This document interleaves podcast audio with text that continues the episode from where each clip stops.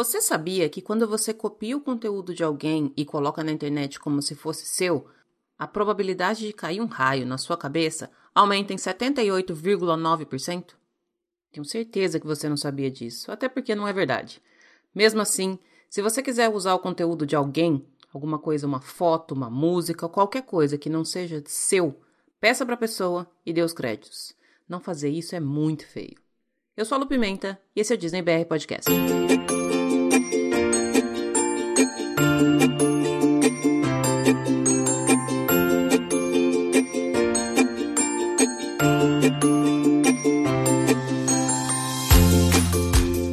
Pessoal. Bom dia, boa tarde, boa noite, boa madrugada. Sejam todos muito bem-vindos ao episódio número 89 do Disney BR Podcast.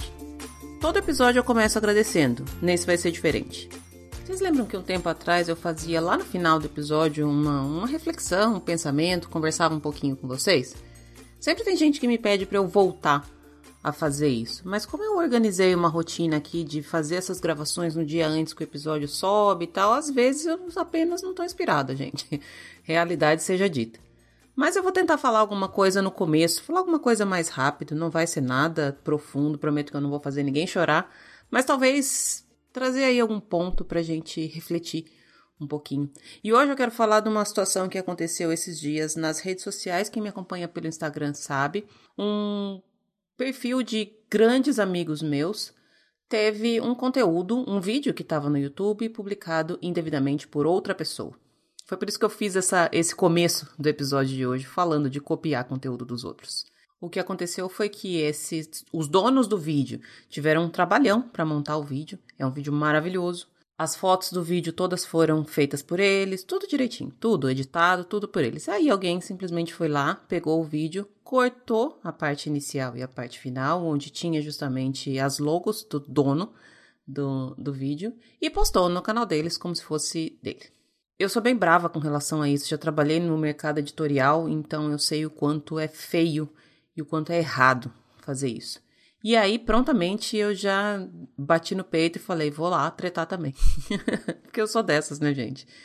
Quando acontece alguma coisa que eu vejo que é errada, alguma coisa pela qual eu acredito, eu não meço esforços para defender as pessoas que estão ao meu redor, as pessoas que eu gosto. Faço isso por mim e faço isso pelas pessoas de quem eu gosto. E aí foi justamente isso que aconteceu. Mas a minha surpresa maior, eu nem vou falar aqui da minha birra com quem copia conteúdo. A minha surpresa maior foi ver o tanto de gente que, após esse meu comentário, falou que já tinha acontecido isso com eles também, mas que não tinham coragem nenhuma de falar, porque normalmente quem copia o conteúdo é um perfil maior do que aquela pessoa que tem o seu conteúdo copiado. Então a pessoa acaba deixando para lá, acaba não falando, acaba ficando com medo de arrumar confusão. E aí eu até falei, falei, pode me chamar que eu vou lá e brigo. Eu não sou gigantesca na internet, eu sei disso. E nem pretendo ser, já falei isso também várias vezes aqui. Mas para esse tipo de coisa, eu aprendi a me posicionar, a me levantar e a soltar o verbo mesmo. E é foi por isso que eu falei, pode me chamar. Eu sou bem encardida mesmo, sou bem é, treteira, vamos colocar assim, mas só quando eu tô certa. E aí eu queria deixar aqui essa, essa reflexão. Quantas vezes você já defendeu as outras pessoas, mas quantas vezes você deixou de defender a si mesmo?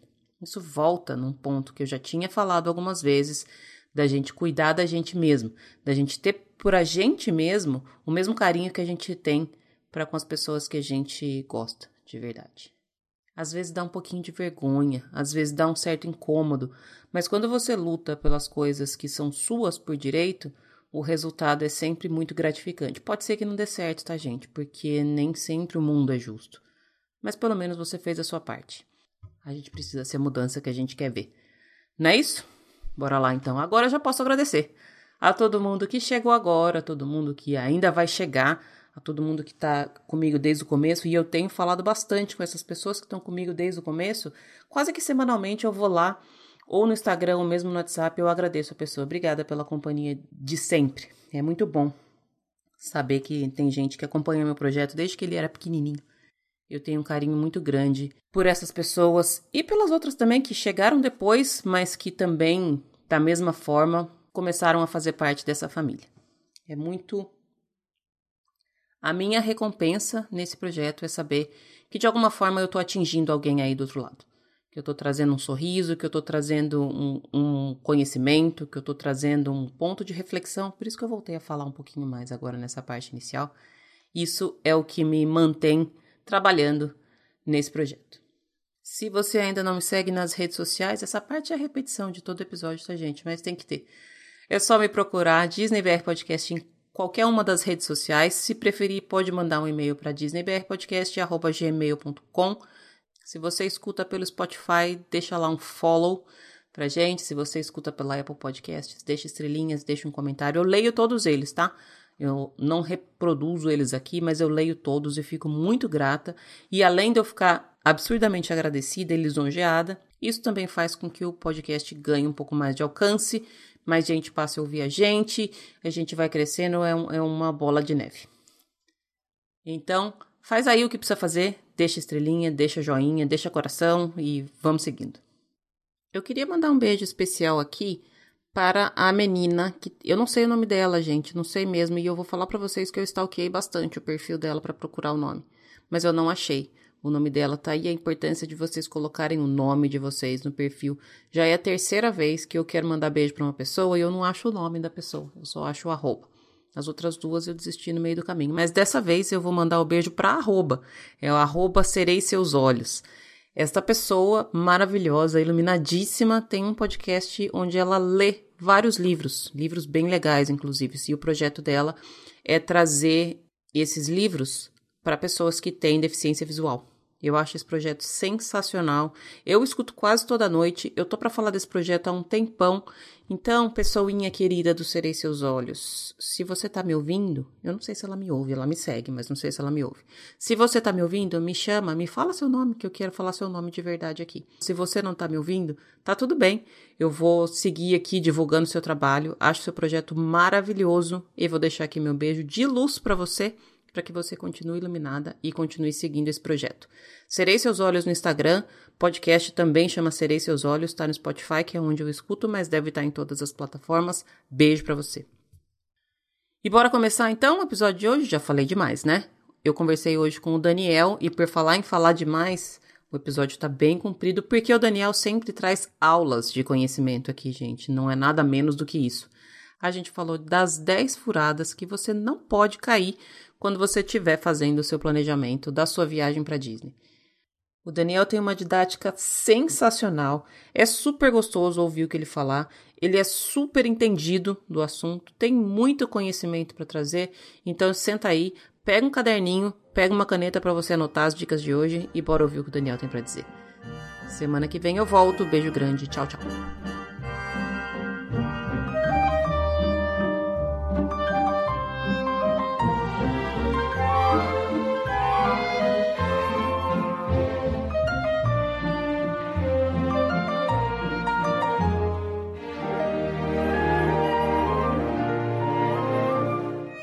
Estamos no ar, já tô aqui com o meu convidado na linha, a gente já bateu um papinho antes de começar e eu nem fiquei enrolando muito porque a conversa com ele sempre rende.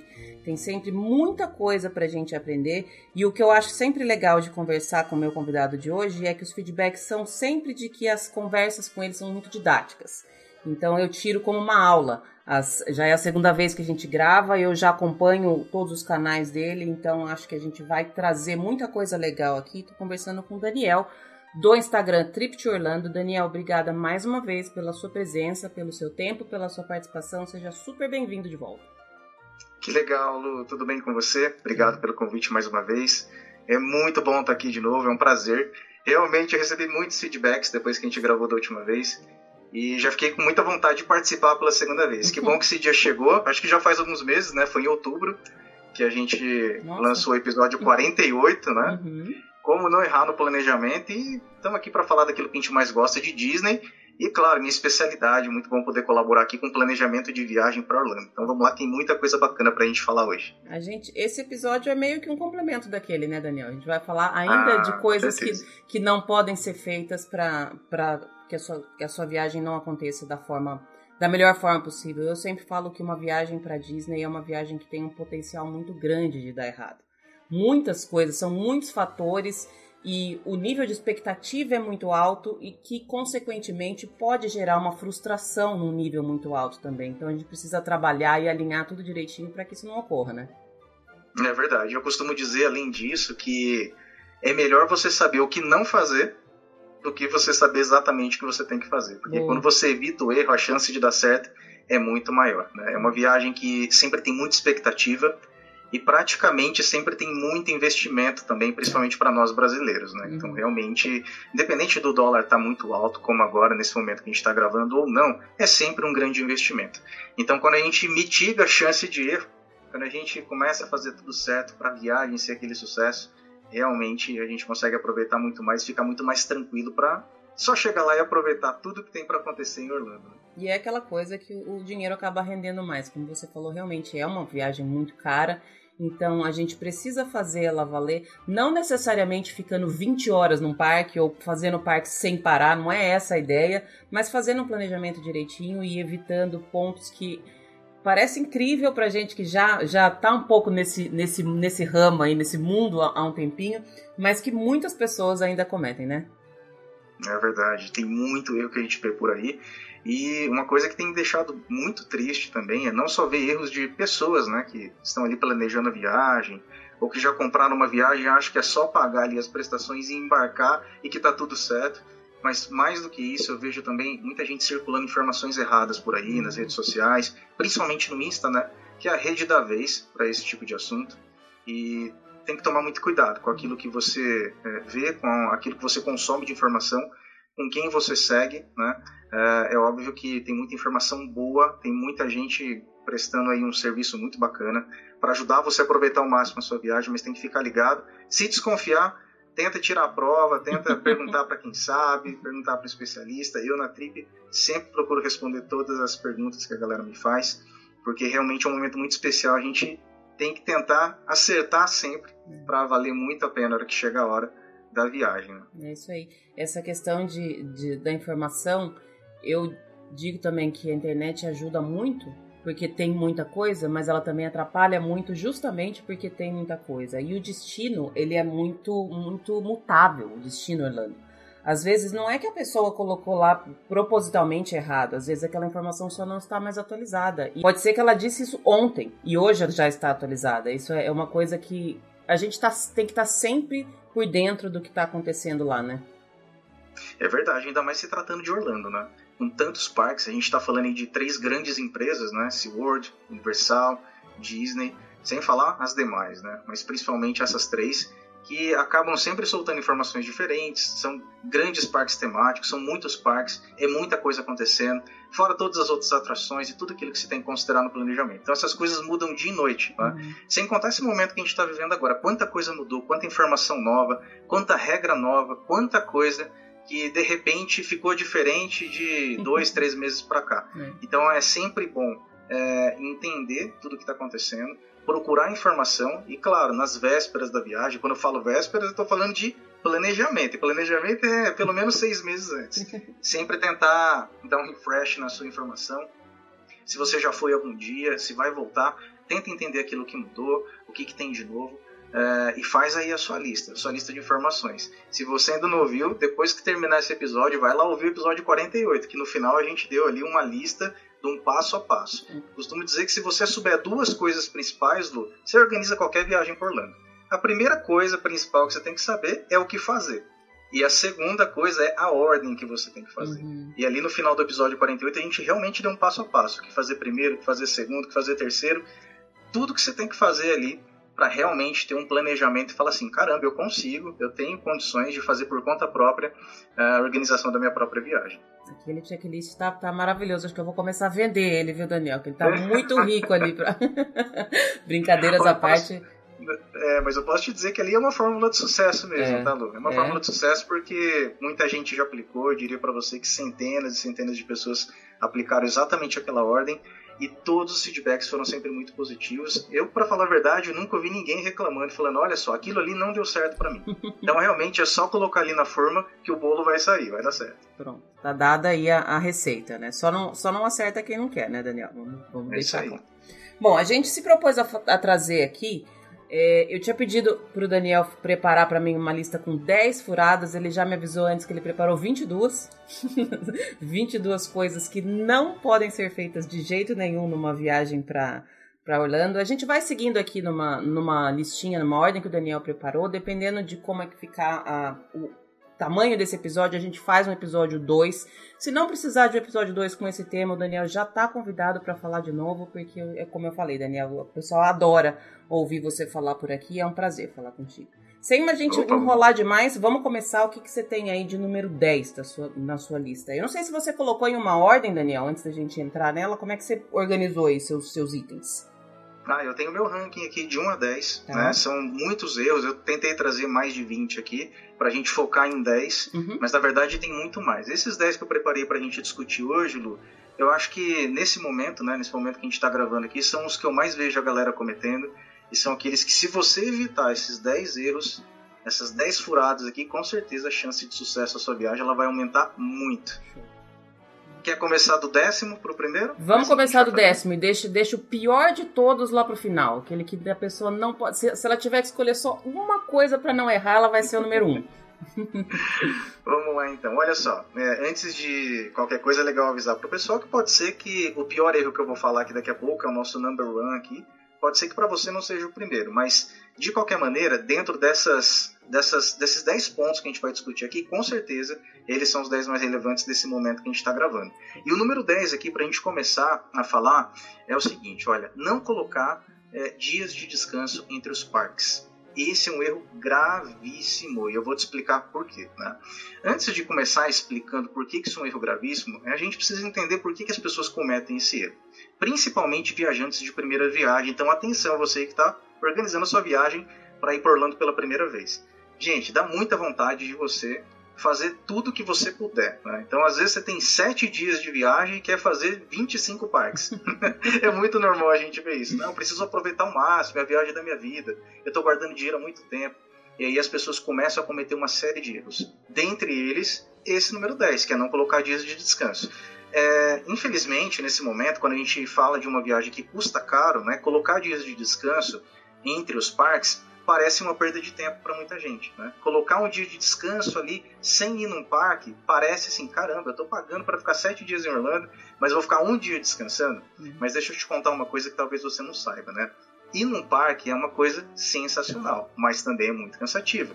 Você vai ficar muito tempo nas filas, independente do mês que você vai viajar. Se é um mês mais lotado ou menos lotado, provavelmente você vai pegar uma filinha ali. Provavelmente você vai pegar uma fila demorada, você vai ficar muito tempo de pé, você vai andar entre as atrações, você vai andar é, dentro do parque, você vai fazer várias coisas lá e no final a gente já mediu isso várias vezes. A média que as pessoas andam dentro do parque é entre 12 e 15 quilômetros de caminhada. E aí, olha só, quem está ouvindo a gente agora aqui, que é aquela pessoa que fica o dia inteiro trabalhando na frente do computador, de repente tira férias e vai por para andar 15 quilômetros num dia. Sabe o que, que acontece com a maioria das pessoas? Bate aquele cansaço, né? Aquele cansaço, assim, destruidor, né? É óbvio que na nossa mente a gente está super descansado, aquele cansaço emocional que de repente um estresse no trabalho a gente sente vai embora. Mas fisicamente você vai ficar cansado.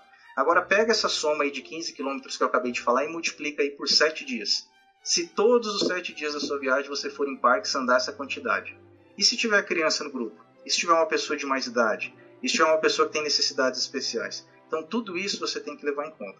Realmente, gente, realmente, ir no parque é uma tarefa muito gostosa, mas também é muito cansativa fisicamente falando. Então o segredo de sucesso para você não ficar destruído, para você não ficar destruída fisicamente, é vai lá e aproveita bastante o parque. Mas tenta fazer isso duas, três vezes na sequência no máximo, né? dois, três parques. E depois no quarto dia, ou de repente no terceiro dia, se você tiver mais tempo, encaixa um dia de descanso.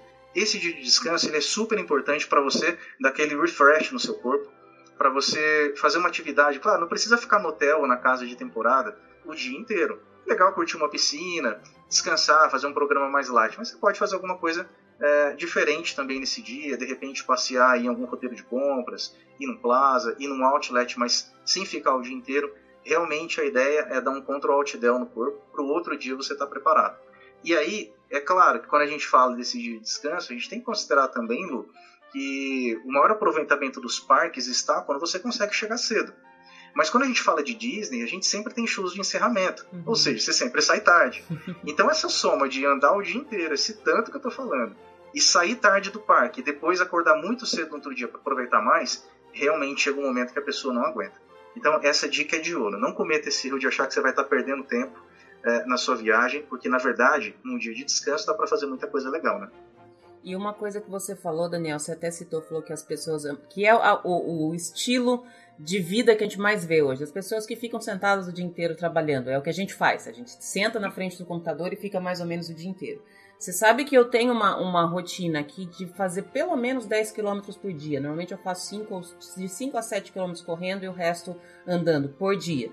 Então, assim, eu já não sou essa pessoa que fica sentado o dia inteiro. E mesmo assim, para mim, é absurdamente cansativo, porque é muita coisa e, e, tem uma série de estímulos também que a gente não percebe, mas que cansa muito a gente. É um, um cansaço físico e um cansaço mental também. Você é excitado e estimulado o dia inteiro em um parque da, da Disney e, ou de qualquer outro parque que a gente fala em Orlando, que você precisa realmente desligar.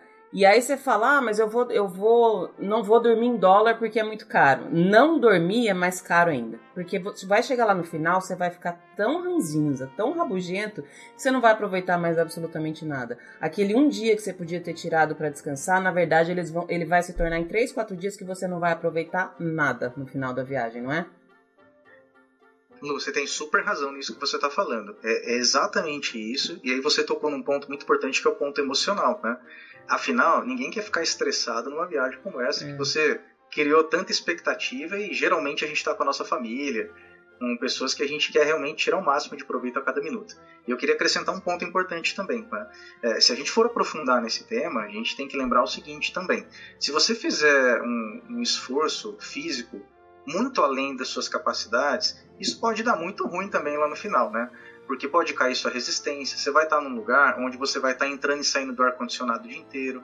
Se você for num período de calor, que eu acho que é 85, 90% do ano em Orlando, né, que tá uhum. muito calor, você vai estar naquele dia quente, aquele mormaço, que é realmente aquele, aquele clima que é abafado, parece que você está no micro-ondas. Aí você vai entrar numa atração que é um ar-condicionado hipergelado, sai de novo, para fora da atração aquele calor, depois entra na próxima ou numa loja e aquele ar condicionado. Então junta essa resistência que pode cair se você se esforçar demais com esses fatores que pode te dar uma gripe, pode te dar, sei lá, algum tipo de, é, de enfermidade aí durante a sua doença. Isso é muito ruim, né? Uhum. Então assim, tudo com equilíbrio. É muito bom poder aproveitar ao máximo, mas tem as formas certas de fazer isso. Se você acordar cedo, é, chegar tarde, no hotel e descansar bem, de repente, no outro dia, você vai estar renovado, vai estar renovado aí para continuar aproveitando a viagem até o final, sem nenhum tipo de problema e sem nenhum tipo de impacto. Que é o que a gente quer no final das contas, né? É isso aí. Próximo item, Daniel, vamos lá. Bom, o número 9, é, ele tem relação com isso, tá? Mas ele é um pouquinho diferente. E aqui, com certeza, muita gente vai se identificar, porque tem uma coisa que gera muita dúvida na galera, que é o tipo de ingresso que comprar. É, eu não vou falar exatamente de ingresso, mas tem a ver e vocês vão ver. O número 9 é querer fazer dois parques no mesmo dia. Isso é um erro para mim, tá? É e não é. E eu vou te explicar quando que ele passa a ser um erro. Tem muita gente que, nesta ânsia de aproveitar ao máximo a viagem, principalmente quem vai para Orlando para ficar pouco tempo, como por exemplo sete dias, né? Vou ficar no mesmo exemplo de antes. Sete dias é pouco tempo. Não é o suficiente, mas dá para aproveitar bem se você se organizar, tá? Mas assim, na minha concepção é pouco tempo. Já aproveitando e tirando uma dúvida da galera, que com certeza muita gente está ouvindo e tem essa dúvida. O tempo ideal é entre 12 e 15 dias, na minha opinião, tá? Claro que isso varia de pessoa para pessoa, de orçamento para orçamento. Mas em geral entre 12 e 15. Mas voltando aqui, é, tem muita gente que vai viajar principalmente pouco tempo e quer em todos os parques que a cidade tem para oferecer. E aí, uma alternativa errada, na minha opinião, que as pessoas acabam encontrando é: ah, então vamos fazer dois parques no mesmo dia. Então, por exemplo, eu vou num parque de manhã da Disney e na parte da tarde eu vou no outro. Né? Qual é o problema desse negócio? Tem um ingresso, que é o Park Hopper, que é um ingresso que te permite fazer isso. Você pode entrar em dois parques no mesmo dia. Só que olha só, é, você não vai conseguir aproveitar tudo que o parque tem para te oferecer em meio período. Isso é fato, tá? É praticamente impossível. E se alguém falou que conseguiu fazer isso, provavelmente essa pessoa não foi em todas as atrações, ela não ficou pro show de encerramento do Magic Kingdom, por exemplo, se ela vai embora na parte da manhã para de repente pro Hollywood Studios na parte da tarde. Então assim, se você realmente está investindo alto numa viagem como essa e quer aproveitar e ter a chance de ir em todas as atrações que o parque tem para oferecer, participar, por exemplo, do, dos musicais, participar dos shows de encerramento e tudo que é bacana demais de fazer na Disney, por exemplo, você tem que ficar o dia inteiro. Isso é fato, tá? Para quem é que é o ingresso Park Hopper? Para quem é que esse ingresso, afinal, que existe dá a chance de ir em dois parques no mesmo dia? Esse ingresso é principalmente para pessoas que assim estão carecas de ir para Disney, que já foram várias vezes e já tem uma lista seleta de atrações que gosta e sabe as atrações que não gosta também. Então essa pessoa ela acaba indo, por exemplo, com uma pessoa que já está acostumada, que já foi várias vezes, que não é mais novidade. Então ela vai lá e compra o ingresso para ela em meio período só nas atrações que ela gosta, porque ela já sabe o resto. E aí ela aproveita e no mesmo dia vai no outro parque para continuar aproveitando. Então toma muito cuidado. Se você de fato quer falar assim, olha, eu tive a chance de ir em todas as atrações, eu aproveitei de verdade o parque, não cometa esse erro de reservar um dia para ir em dois parques diferentes. Além disso, tem mais um ponto, Lu, que muita gente não sabe. Os Fast Pass, falando de Disney, eles não são por parque, eles são por dia. Uhum. Então, para cada dia de parque, você tem direito a três Fast Pass. Se você for em dois parques no mesmo dia, você não vai ter seis Fast Pass, você vai ter só três. E é claro, depois que você usar os três Fast Pass do parque da manhã, você tem direito a reservar o quarto da parte da tarde. Só que você não consegue fazer isso com antecedência. Né? Você vai ter que esperar usar os três primeiro para depois tentar um quarto. E aí, geralmente, o que sobra de verdade é refuga. É muito difícil conseguir um bom Fast Pass no mesmo dia. Então tem esse ponto de atenção aí que muita gente não sabe também. Essa questão de, de dois parques eu já acho que assim, um dia inteiro já não dá para fazer um parque. Eu já, já parto dessa opinião. Verdade. Porque, Principalmente Mad Kingdom. É, tem muita coisa. E assim, se você acha que você viu tudo, quando você voltar e fazer, for de novo, você vai perceber que da primeira vez você não viu tudo. Tem muita coisa para ver. Além das atrações em si, que é o que chama realmente a, a maior parte das pessoas os parques têm muitos detalhes, tem muita coisa para você observar e ainda que você não esteja fazendo absolutamente nada, sentir o parque é muito legal. Então fazer essas coisas com pressa faz com que a gente perca realmente muito do que é o, o verdadeiro espírito de magia da Disney, né? Eu acho que especialmente na Disney isso é muito isso é muito forte. Porque quando você tem uma, um momento mágico ou alguma coisa que te toca, alguma uma coisa que você chora, Dificilmente isso é numa atração. Normalmente é um cast member que interagiu com você, é um show que você viu, é alguém que, que brincou com uma criança que estava do seu lado. É dificilmente isso, isso acontecer nas, nas atrações em si. E uma, um outro ponto que eu acho bem legal tocar é, nesse ponto de Park Hopper, Daniel, é que assim, quando você se desloca de um parque para o outro em Orlando, cara, você vai pelo menos uma hora. Independente do. do se você for no, no, no transporte mais rápido, você vai pelo menos uma hora e se o parque for perto. Porque se você tiver de carro, por exemplo, no Magic Kingdom, só para você chegar no seu carro do, de dentro do Magic Kingdom já vai uma hora nesse só até chegar no carro. Então, é no mínimo 45 minutos, é, isso aí. Você, a gente eu acho que as pessoas subestimam um pouco o tempo que se perde trans, trans, se transportando de um parque para o outro. Porque ainda que você pegue o monorail para sair do Magic Kingdom e ir até o Epcot, vai um tempo, vai um tempo que as pessoas pedem. E uma vez uma pessoa, um convidado aqui me falou uma coisa que fez muito sentido para mim, eu nunca tinha parado para pensar. Quando você para e vai de um parque para o outro, nesse trecho que você está se locomovendo, a sua energia cai um pouco. Porque você meio que dá uma relaxada, dá uma descansada, e aí você não curte o segundo parque tão bem quanto o primeiro que você estava. Porque você, de, de, você cansa. No meio período você já deu tempo de cansar, que a gente já falou antes, já cansou. Então você deu uma parada, a energia baixa, e aí você, até você recuperar o, o, pico da energia de novo, você já acabou o dia praticamente, né? É verdade, quando cai a adrenalina pra gente entrar de novo, é. realmente vai demorar. E aí você vai sair daquele ambiente de magia, vai sair daquele ambiente do parque. Como você falou, nem tudo que é magia tá dentro das atrações, tá realmente no entorno delas. E aí você vai voltar para ver o estacionamento, para ver todo aquele caminho do Magic Kingdom, pegar o monorail, por exemplo e aí já dá uma quebrada mesmo. Então, uhum. realmente, olha só que ponto legal que você está trazendo aqui também. Eu acho que não é negócio, principalmente para você que está indo aí pela primeira vez, pensar, né, considerar em fazer dois parques no mesmo dia. Eu sou muito mais a favor, Lu, de você fazer menos parques numa primeira viagem e tentar voltar de novo para Orlando. Sim. Aliás, as chances de você ir uma vez e querer voltar de novo são muito altas. São né? muito altas, com certeza. Orlando é um dos destinos mais magnéticos do mundo. Recebe aí cerca de 77 milhões de pessoas por ano e é um dos maiores índices de recorrência em viagem do mundo. Esse dado é bem legal. É uma das cidades é, onde a maior recorrência turística no mundo, ou seja, as pessoas vão e elas de fato voltam um dia. E olha só, brasileiro tá lá sempre entre os top 5 turistas mundiais que voltam para Disney. Então o dólar pode ser caro, a viagem pode ser cara pra caramba pra gente, mas a gente sempre dá um jeito de voltar de novo. Né? Não tem como, a gente não consegue ficar longe. é isso aí. Muito bom. Próximo ponto, Daniel, vamos lá. Vamos lá, olha só. Erro de planejamento número 8. Reservar muitos restaurantes no mesmo dia. Eu até faria assim uma extensão, tá? Reservar muitos restaurantes na sua viagem e não apenas no mesmo dia. Né? Esse é um ponto bem legal, porque o que, que gera é, esse senso de reservar restaurante nas pessoas e onde elas acabam errando, tá? A gente sabe que, por exemplo, para você reservar um Fast Pass, você precisa ter um ingresso comprado. Isso geralmente acontece mais próximo da data da viagem, né? É muito difícil alguém que começa a planejar uma viagem hoje para ir daqui a seis meses já comprar um ingresso de cara. A pessoa espera, fica monitorando ali a, a taxa do dólar, dá uma olhada no melhor momento para comprar e tudo mais. Ou seja, a pessoa não reserva realmente Fast Pass com muita antecedência, além do que para reservar, a gente sabe, né, se você não vai ficar no hotel da Disney, é realmente com 30 dias pelo menos de antecedência. Agora o restaurante não tem dessa, você não precisa ter ticket comprado para reservar restaurante. Basta que você entre no sistema da Disney com pelo menos 180 dias, ou seja, seis meses de antecedência. É nesse momento que as coisas acontecem.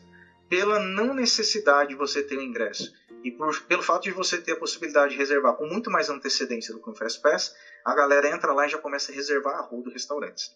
Tem restaurantes, a maioria deles que você não precisa pagar, alguns outros que são hiper concorridos, como o Cinderella's Royal Table, você precisa já fazer uma, uma reserva paga, né? No ato da reserva eles já descontam aí do seu cartão de crédito, por exemplo. Bom, mas onde que está o problema nisso tudo que eu estou falando? O problema é que a pessoa reserva muitos restaurantes sem levar em conta que, apesar de ser importante ter um roteiro para o seu dia de parque, nem sempre você vai conseguir cumprir ele com 100% de efetividade. E não tem problema nenhum nisso. Afinal, a gente não é um robô. Né? E eu costumo dizer que uma viagem para Disney é uma viagem de férias, que você tem que relaxar. E não ficar o louco do roteiro, né? Cobrando tudo. Vai, vamos logo aí, não pode comer, não pode ir no banheiro, não pode fazer nada, que agora é o horário de ir na próxima atração. Gente, não tem dessa, né? É legal você saber o que fazer agora, o que fazer daqui a pouco, qual que é a próxima atração. Mas assim, durante o dia, as chances de você ter que modificar alguma coisa são muito altas. E agora imagina, você ter a liberdade, por exemplo, de trocar uma atração no meio do dia. Olha, agora era o horário, por exemplo, da gente ir na atração X, mas agora vamos na Y por determinado motivo, porque choveu, porque está mais perto, porque as, crianças, as crianças quiserem ir no banheiro e está mais aqui do lado dessa outra. Não tem problema nenhum. Agora, se você começa a colocar fatores que acabam complicando um pouco essa troca, como reservar vários restaurantes, aí você vai ter um problema, porque restaurante é com horário. Se você perde o horário e não vai, você vai ter que pagar uma multa e é descontada essa multa de você. Além disso, você fica, começa a ficar muito preocupado com a agenda, né? Fica o dia inteiro olhando no relógio, ficando preocupado num lugar que era para você estar tá solto, tranquilo, tranquila, se divertindo, pensando só em diversão. E começa a ficar muito preocupado, estressado com horários, se eu vou perder, se eu vou conseguir, minha reserva vai cair. Então, gente, toma cuidado com isso. É muito legal conhecer os restaurantes da Disney. Eu super recomendo que você vá e conheça de fato. Mas toma cuidado para não reservar restaurante em todos os parques, no café, no almoço e no jantar. Você vai ficar muito preso nesse negócio. As chances de você ir em todos são muito baixas. Você vai ver que durante o dia de parque você vai ter que mudar. Talvez não dê mais tempo. E ainda que dê tempo, você vai ter que parar, vai ter que mexer no aplicativo, vai ter que ligar no 0800 da Disney para mexer na sua reserva. Isso é muito ruim e você tá lá para aproveitar de fato seu dia de parque, né, Lu? É, você sabe que essa é uma. Eu super concordo com isso e pode parecer meio contraditório da minha parte, porque eu amo restaurante. A comida é uma parte muito importante na minha viagem.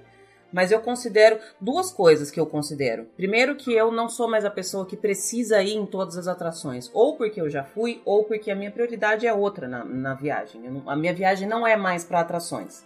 E outra coisa, quando você marca um restaurante table service na Disney, em qualquer parque, em qualquer resort, em qualquer Disney Springs, qualquer um, você vai ficar pelo menos uma hora, uma hora e meia ali.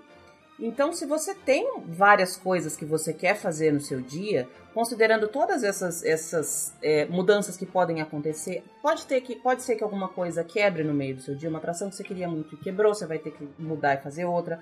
Pode ser que a criança não esteja muito feliz. Quando tem criança, é, é o que mais acontece, né? Criança fecha a cara e aí não tem santo que faça a criança ficar de bom humor.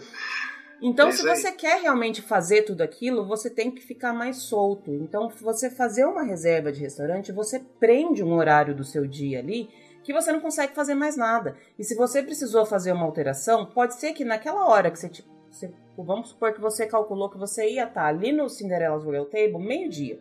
Só que na sua manhã aconteceu alguma coisa que você precisou ir lá para outro lado do parque você vai ter que voltar, você vai ter que andar um tempão até chegar lá, chegar, ok, vai fazer. Você fica ali duas horas, aí você vai ter que voltar de novo para onde você estava para continuar fazendo. Então, restaurante é uma parte, a, a parte gastronômica, em, no geral, é muito importante numa viagem para Disney. Para mim, é uma das mais importantes, mas é preciso tomar cuidado com isso, porque um, um você sentar num restaurante para comer, realmente você perde tempo, entre aspas, de, de parque. Então, de repente, é melhor você deixar ficar super solto e saber aonde tem restaurantes de quick service que você vai poder parar em qualquer lugar. Procura uns três no parque que atendam aquilo que você quer, que você consegue adequar ao horário que você vai ficar com fome ou não. Sem contar que acontece muito que você marcou o, o almoço para meio-dia, chega meio-dia você não está com um pingo de fome. Isso já, já aconteceu diversas vezes. Uhum. Então, eu super concordo que, assim, eu gosto bastante de marcar restaurante table service, mas eu cuido muito com essas marcações. Eu gosto muito de marcar fora de parque e aí em dia que eu não faço parque, porque daí tudo bem se eu demorar mais no, no resort ou em Disney Springs. E eu, quando eu vou marcar em parque, eu penso muito em qual restaurante e dificilmente eu marco todos os dias de parque também. Isso faz, faz muito sentido. É, essa dica realmente é muito importante. E eu, como a maioria das coisas que eu aprendi, eu acabei aprendendo na marra, né? eu aprendi essa dica na prática é, em um dia que eu estava no Epcot e estava rolando o festival. E eu tinha conseguido uma reserva seis meses antes para o Le Cellier, que é o uhum. restaurante mais disputado do Epcot. Né? É, sempre foi né, um dos mais disputados. Acho que até hoje é o top one né, do, do Epcot. E aí, quando você consegue a reserva de um restaurante como esse, você para de pensar na comida. Você fica só pensando assim: caramba, ganhei na loteria, né? Reservei o Le Cellier. E nada mais importa. Acontece que eu cheguei lá, tava rolando o festival, várias comidinhas gostosas. Falei: caramba, por que, que eu vou no Le Cellier se eu posso comer a sopa de cheddar que eu tanto quero aqui na é. barraquinha por 5 dólares, né? Uhum. É claro, a quantidade é menor, não tem aquele requinte, mas eu nem tava ligando muito para isso. Mas eu fiquei muito preso nesse negócio, nossa, consegui a reserva do Le Cellier. E na verdade não era isso que importava, né? Porque eu ia gastar mais de uma hora e meia para me deslocar, para ficar esperando, por mais que tenha horário marcado, né? E eu tinha conseguido sim a reserva, mas era para 5 horas da tarde, e isso ia impactar demais o meu roteiro, ainda mais num parque circular como o Epcot, né? Uhum. Que é realmente um círculo, né? Quando você está ali uh, no World Showcase, você vai rodar todos os pavilhões. E quando você está no meio de um pavilhão, você que já foi lá sabe o que eu estou falando. Vai ter que voltar para trás para ir lá na entrada pro Le Cellier e depois voltar de novo para completar os pavilhões. Falei, peraí. Uh-uh. Aí eu tive que fazer isso, tive que ir lá desmarcar, perdi meu tempo fazendo isso. E aí foi onde eu comecei a aprender na prática, comecei a ensinar as pessoas a tomarem cuidado com isso. E aí a gente evitou muito problema por aí com esse negócio, que realmente a chance de você conseguir ir em todos é baixa e ainda que você vá, né, você vai gerar um estresse na família, muito provavelmente você vai gerar um estresse na família com esse negócio de horário, com esse negócio de para o que você está fazendo que deu horário do restaurante, que acaba sendo perigoso e a gente não quer estresse numa viagem como essa, ainda mais com a família, né, Lu? Com certeza. E uma dica pop-up aí, já que você falou de, de época de com festival, eu já sou do tipo que eu já, já parto do princípio que se tiver tendo festival no Epcot, não marca restaurante nenhum. Porque é a sua oportunidade de comer várias coisas. Como você é, falou, são coisas menorzinhas, só que você pode experimentar um monte de coisa. Em vez de você sentar e comer um prato, você come três, quatro coisinhas diferentes e vai fazendo o seu caminho circular você não vai precisar se preocupar com o horário, todas as barraquinhas estão espalhadas ali, são coisas diferentes, são coisas muito boas. Então, eu, eu em época de festival e ultimamente, praticamente, eu não tenho quase nenhuma época sem festival no Epcot, dificilmente eu marco um restaurante table service no Epcot. Ah, é uma ótima essa. E tava bem na época do Food Wine, quando eu fui. Que é o que e tem mais é um comida delícia, né? e foi exatamente o que eu fiz. Eu desisti do restaurante mais disputado para poder é, provar vários. um pouquinho de, de cada barraquinha lá e foi super legal. Foi a melhor coisa que eu fiz. Por isso anote essa dica aí, essa dica pode essa te salvar lá na hora. Isso é. Vamos para a próxima, Daniel. Dica número 7 aqui no ranking de trás para frente, na verdade é o que você deve evitar que a gente está falando, e o que você deve evitar é não deixa de contratar um seguro viagem. Essa aí parece clichê, né, Lu? Mas é impressionante como as pessoas ainda erram com isso. Né? Acho que a, deveria ser a número um, mas tem outra mais importante, por isso que eu não coloquei ela em number one aqui. Mas essa é muito importante. É, e se você nunca ouviu falar por que, que você tem que contratar um seguro viagem, presta muita atenção que esse ponto é importante, tá? Nos Estados Unidos, a gente tem aí é, a saúde pública praticamente inexistente. Né? Os planos de saúde pública são realmente praticamente inexistentes, ainda mais para turistas, que realmente não rola. Então você precisa ter acesso a uma saúde privada. E nos Estados Unidos nós temos também hoje uma das saúdes privadas mais caras do mundo. Quiçá é a mais hum, cara. É. Acredito que esteja aí realmente na, nas top mundiais. É muito caro, tá? E eu tô falando, colocar valores, né, Lu? O pessoal gosta de valores para ter referência. Eu tô falando que uma consulta ali durante as suas férias, se você precisar é, de um clínico geral, por exemplo, pode chegar a custar mil dólares. Mil dólares. e um seguro vai... viagem uma, uma consulta Oi, que vai demorar uns 15 minutos, mais ou menos. É, é só para você ver a dor de cabeça. e para ele te receitar um remédio, porque você também não consegue comprar quase nada sem receita aqui, né? Sem receita, exatamente. então, esse é um ponto importante. E aí, se você realmente precisar, e é um ponto que a gente nunca sabe quando vai precisar, né? A gente contrata para não usar, mas a gente nunca sabe quando vai precisar. Né? É, é a mesma história do convênio médico no Brasil. A maioria das pessoas tem Muita gente, felizmente, ainda não tem, mas quando você precisa, você acaba recorrendo. Mas nos Estados Unidos não tem SUS. E aí você vai precisar pagar se você não tiver um seguro viagem.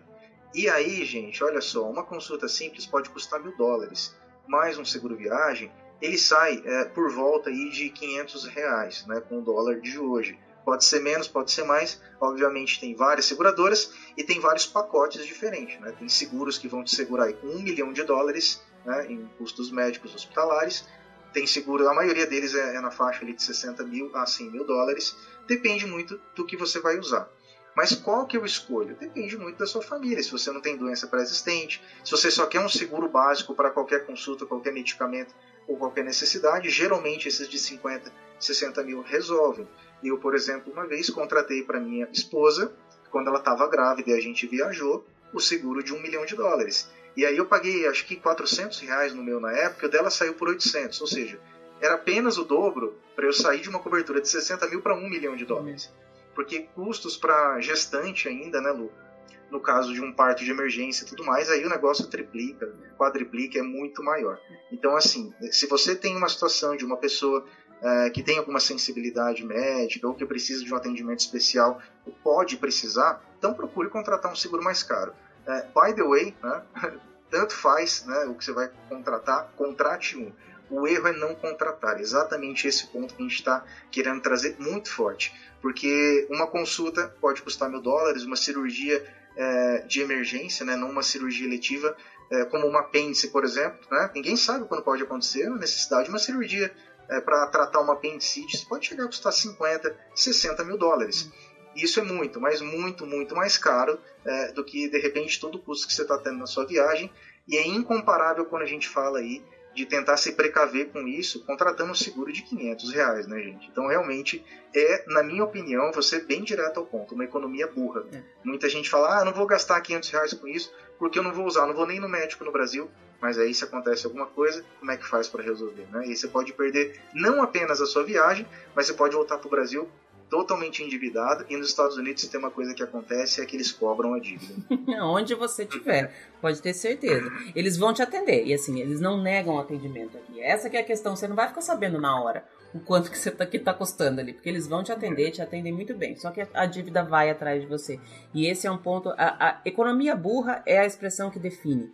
Até porque, Daniel, 500 reais, eu não tô falando que 500 reais é pouco dinheiro. 500 reais é bastante dinheiro. Tem gente que, sei lá, sustenta a família com meio mês com 500 reais. Só que quando você considera o preço da sua viagem, 500 reais dá pouquíssimo. Não é, não é o 500 reais que vai fazer você deixar de ir no parque. No, no contexto geral de uma, de custo de uma viagem. E assim, eu, eu já acho que essa é uma dica que já a primeira coisa que você tem que pensar quando você vai viajar. É, é realmente muito, muito, muito caro aqui. Qualquer coisa que você precisar, você vai. Você não consegue quase nada sozinho na farmácia. Às vezes você tem. A gente já vê muitos casos de gente que esquece medicamento em casa. Acho que esse, esse ponto do seguro de saúde ele envolve um cuidado até um pouco maior. Acho que é até bom te abranger um pouco mais Vê que uhum. medicamentos que você toma, já separa direitinho para você levar, porque se você chegar aqui, principalmente medicamento controlado, e aqui a quantidade de medicamentos controlados é bem maior que a do Brasil, você não consegue comprar, por exemplo, um anti-inflamatório. Você não consegue comprar. Aí você vai precisar passar na consulta, você vai precisar de uma receita médica para poder comprar que você poderia ter comprado um, um nimesulida na farmácia aí no Brasil, acho que custa uns 20 reais uma caixinha, porque eu trouxe um monte, tô falando porque eu sei que eu trouxe os meus. Neusaldina você não vai achar aqui, tem uma série de remédios que, que se a pessoa tá acostumada a tomar, traga. Se você tem alguma, algum cuidado especial, essa questão que você falou da sua esposa quando estava grávida, é, é muito importante tocar nesse ponto, porque realmente, se, se, se é uma pessoa que não tem problema nenhum, Vê aí mais ou menos um, sei lá, eu costumo dizer que um, um seguro de 100 mil dólares é, é o ideal para uma viagem. Mas ok, se você quer uns 60 mil, sei lá, vamos pôr, ok. Só que se a pessoa tem qualquer risco de precisar de qualquer coisa, fez uma cirurgia há pouco tempo, tem problema respiratório, tem problema cardíaco, cuida, cuida. Porque eu sempre falo que assim, se você ficar um dia sem seguro, é nesse dia que vai acontecer uh, o, o, o evento que você vai precisar dele. Então, isso daí já é, é, um custo que já vem embutido numa viagem. Considera desse jeito que pronto, tem que pôr no orçamento, tem que achar, tem que pagar e, e pronto. E tomara que não use, a gente torce para que não, não, seja usado. A gente torce para que seja um dinheiro que você, entre aspas, jogou fora. É essa que é a ideia. Mas gasta, porque é, é extremamente importante. Realmente extremamente importante. E só trazendo aquilo também, é, estava fazendo aí a quantificação né, do seguro viagem dentro do, de todo o orçamento. Em média, para a maioria das famílias brasileiras que acabam comprando uma viagem por Orlando, isso representa 1% do custo total da viagem. Né? E a gente está falando, e não estou dizendo que quem está fazendo conta aí já é de cabeça, não estou dizendo que qualquer viagem por Orlando custa 50 mil, não é isso. É, mas se você pegar uma média de famílias é, de 3, 4, 5 pessoas, ficando aí 15 dias em Orlando e, enfim, indo em vários restaurantes, ficando em hotéis um pouco mais caros, pode chegar facilmente nesse valor, né, dependendo da época, é claro. É, e aí a gente está falando que 500 reais nesse montante é 1%. Então, realmente, né, para quem está gastando 50 pau numa viagem como essa, por exemplo, 500 reais, como você disse, é muito dinheiro, né? mas diante desse cenário, que envolve uma questão de bem-estar familiar e saúde, não tem nem discussão, né, Lu? Para isso, realmente, não tem discussão. Já tem que entrar no automático mesmo, né? Pelo amor de Deus. Não vou nem, nem, nem discutir mais esse, Daniel. Vamos passar pro próximo Vamos pro já. Próximo. Bora lá, então. Ó. Número 6 aqui do nosso ranking é problema não fazer um roteiro completo de viagens. Eu vou repetir, gente, não fazer um roteiro completo. Muita gente acha que tem um roteiro, mas na verdade não tem nada, né? e você deve sempre ouvir. Quem começa a planejar a viagem por Orlando, pesquisar, começa a seguir os Instagrams, começa a ver, por exemplo, muita gente falando de roteiro. E de fato, esse cara é muito importante na sua viagem. Mas o que eu quero dizer com o roteiro completo? O roteiro completo é aquele que vai te mostrar o que você tem que fazer cada dia da sua viagem e o que você tem que fazer dentro do parque no seu dia de parque. Então tem o roteiro que fala que na segunda você vai no Outlet, na terça você vai na Disney, é, e por aí vai. Né? Mas o dia da Disney também tem que ter um roteiro para te mostrar, por exemplo, sugeridamente, né, que primeiro você deve ir na atração A, depois você deve ir na atração B, aí vai ter o horário para a parada do almoço e tudo mais. Como eu já falei nesse episódio, é, isso não tem que ser para você algo sacramentado, que se você não fizer aquele roteiro você vai ter um piti. Não é isso. Mas tem que ter uma sugestão, porque por trás de um roteiro tem muita ciência e tem também muitas estratégias que vão fazer algo que a Lu já falou também nesse episódio. Você aproveitar ao máximo a sua viagem. A questão aqui não é também só chegar muito cedo e ir embora muito tarde. Se você tiver um roteiro inteligente na sua mão, que te mostre como aproveitar e tornar mais eficiente o seu dia de parque, com certeza as chances de você ficar menos horas do que quem não tem um roteiro e conseguir fazer mais coisas, né? O que, que um roteiro completo vai te falar, além do dia a dia é, da sua viagem e também do seu dia de parque, o que, que você tem que fazer lá dentro? Ele vai te mostrar, por exemplo, a localização das atrações. Você quer ver uma dica super legal que eu sempre dou lá no Instagram da Trip? Pega o mapa quando você entra no parque. É legal pra caramba isso. Você entra no parque, tem um mapa lá em português. Para quem não fala inglês ou não está familiarizado com inglês, pega um mapinha em português. Isso é super bacana, mas sabe o que é o um mapa para mim, Lu, do parque? É souvenir. Uhum. Por quê? Porque, olha só, um erro fatal é você chegar no parque e deixar para conhecer o mapa só quando você pega ele lá na hora. Gente, o mapa dos parques tá no site. É só entrar no site da Disney, você vai olhar o um mapa lá online, vai saber onde estão cada uma das atrações. Por que, que isso é importante, né? Porque se você já sabe que você vai, por exemplo, naquelas 10 atrações, você tem que saber também onde elas ficam, onde elas estão situadas geograficamente dentro do parque. Para quê? Para você evitar ficar naquele zigue-zague louco e saber que esta daqui está do lado daquela, então primeiro eu vou nessa, depois eu vou na outra. Isso vai facilitar muitas coisas para você e, é claro, vai fazer uma coisa que a gente quer muito que aconteça: salvar seu tempo e te dar a chance de aproveitar muito mais. Quer ver uma outra coisa, fora a localização, que um roteiro pode te dar, se você vai com crianças? Muita gente tem dúvida e sempre me pergunta no Insta assim: Daniel, qual que é a idade mínima para ir na atração X? Por exemplo, na Torre do Terror, no Hollywood Studios. Gente, na Disney, é, e também na Universal e também no SeaWorld, não é por idade, é por altura mínima as atrações. Pouco importa a idade das crianças, o que vai importar realmente é a altura. Se tem altura para sentar naquele carrinho é, e andar na atração, fazer a ride com segurança. Então todas as atrações têm uma régua ali medindo a altura é, das crianças, por exemplo, para ver se elas podem ou não podem ir. Qual que é a altura mínima das atrações? Tá lá no mapa do parque, mas não deixa para descobrir isso na hora. Entra lá no site da Disney, por exemplo, e verifica, porque cada atração tem uma descrição falando quais são as restrições. Se uma pessoa tem, por exemplo, é, predisposição a ter problemas cardíacos, de repente tem atrações que ela não vai poder andar. Se você tem uma criança pequena, de repente ela tem lá 1,10m e a altura mínima necessária para aquela atração é 1,20m. Logo, você já vai saber com antecedência do conforto da sua casa que aquela atração ou você não vai poder ir nela, que você não vai poder levar seu filho, por exemplo, ou você vai enquanto a outra pessoa, o outro adulto, cuida da criança e você já começa a fazer esse bem bolado e traçar essas estratégias com antecedência. O maior erro aqui é não ter um roteiro com antecipação. O maior erro aqui que a gente está falando é deixar para conhecer coisas que você podia saber com antecedência só lá no dia da sua visita no parque. Eu acho que tem três pontos que dá para complementar nesse seu, nesse seu item número 6, Daniel. Primeiro é que assim, você consegue achar um milhão de roteiros prontos na internet. Nenhum deles é para você. Porque não foi feito para você, não foi feito para sua família, não, não é a sua configuração. Existe uma viagem para Disney para cada família, isso eu sempre falo. Cada um tem as coisas que prioriza, cada um tem as coisas que gosta mais, cada um tem um ritmo. Então, começa por aí, não caia nessa de roteiro pronto. Você pode até pegar um roteiro pronto e adaptar o seu roteiro àquele, porque talvez ele tenha um parqueamento que é assim, por onde você vai, qual é o caminho melhor para você fazer, quais atrações primeiro, quais depois. Isso pode te ajudar. Mas não siga roteiro dos outros para você. Eu sempre falo isso também e acho que você, só pela sua cara, acho que você concorda, né? exatamente o que eu prego, Lu, exatamente o que eu prego. Para mim, todo mundo tem a condição de fazer o seu próprio roteiro. Uhum. Teve até uma pessoa, até complementando nesse ponto, acho que é importante a gente não deixar passar. Teve até uma pessoa uma vez que é, comentou em uma das minhas postagens falando assim: Olha, é, eu não concordo com você, Daniel, não tem problema nenhum nisso, tá? Mas ele expôs o seguinte: Ah, pra, pra mim, para fazer um roteiro, você tem que ter muita experiência, tem que ter ido várias vezes e tudo mais. Eu não concordo. E eu vou explicar por quê. Né? Para você fazer um bom roteiro de viagens, você não precisa de experiência, você precisa de informação. São coisas completamente diferentes. E a informação está a dois cliques de distância de você. E está de graça, tá? É só entrar lá no site da Disney, por exemplo, você vai ter tudo que você precisa. Tem o mapa, tem horário da abertura e fechamento dos parques, tem altura mínima para ir na atração, tem as restrições físicas e médicas daquela atração, por exemplo.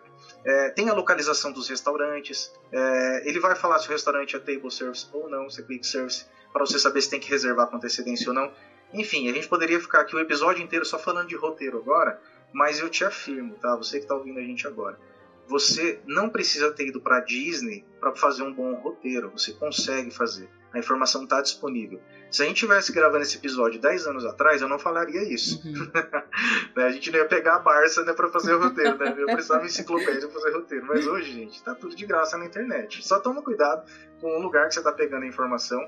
É, mas ali no canal do YouTube da Trip, por exemplo, eu fiz pelo menos duas ou três aulas é, no, no, na série de lives que a gente fez no ano passado. É, lives assim de duas horas, deve ter ali seguramente cinco ou seis horas de conteúdo só ensinando a fazer roteiro. E quando eu ensinei a fazer roteiro nessas lives, eu não ensinei a fazer o roteiro da Lu, o roteiro do Daniel. Eu ensinei a ciência por trás do roteiro. Quais são os elementos que você tem que considerar. E tudo que está lá tem de graça na internet para você pegar e montar o seu próprio roteiro. Né? Sim, eu concordo com esse ponto, Lu. Dá para a gente dar um start num roteiro pronto. Uhum. Mas você tem que criticar. Você não pode pegar esse roteiro Exato. e colocar ele debaixo do braço e ir para sua viagem. Afinal, vamos pegar os pontos que a gente falou agora.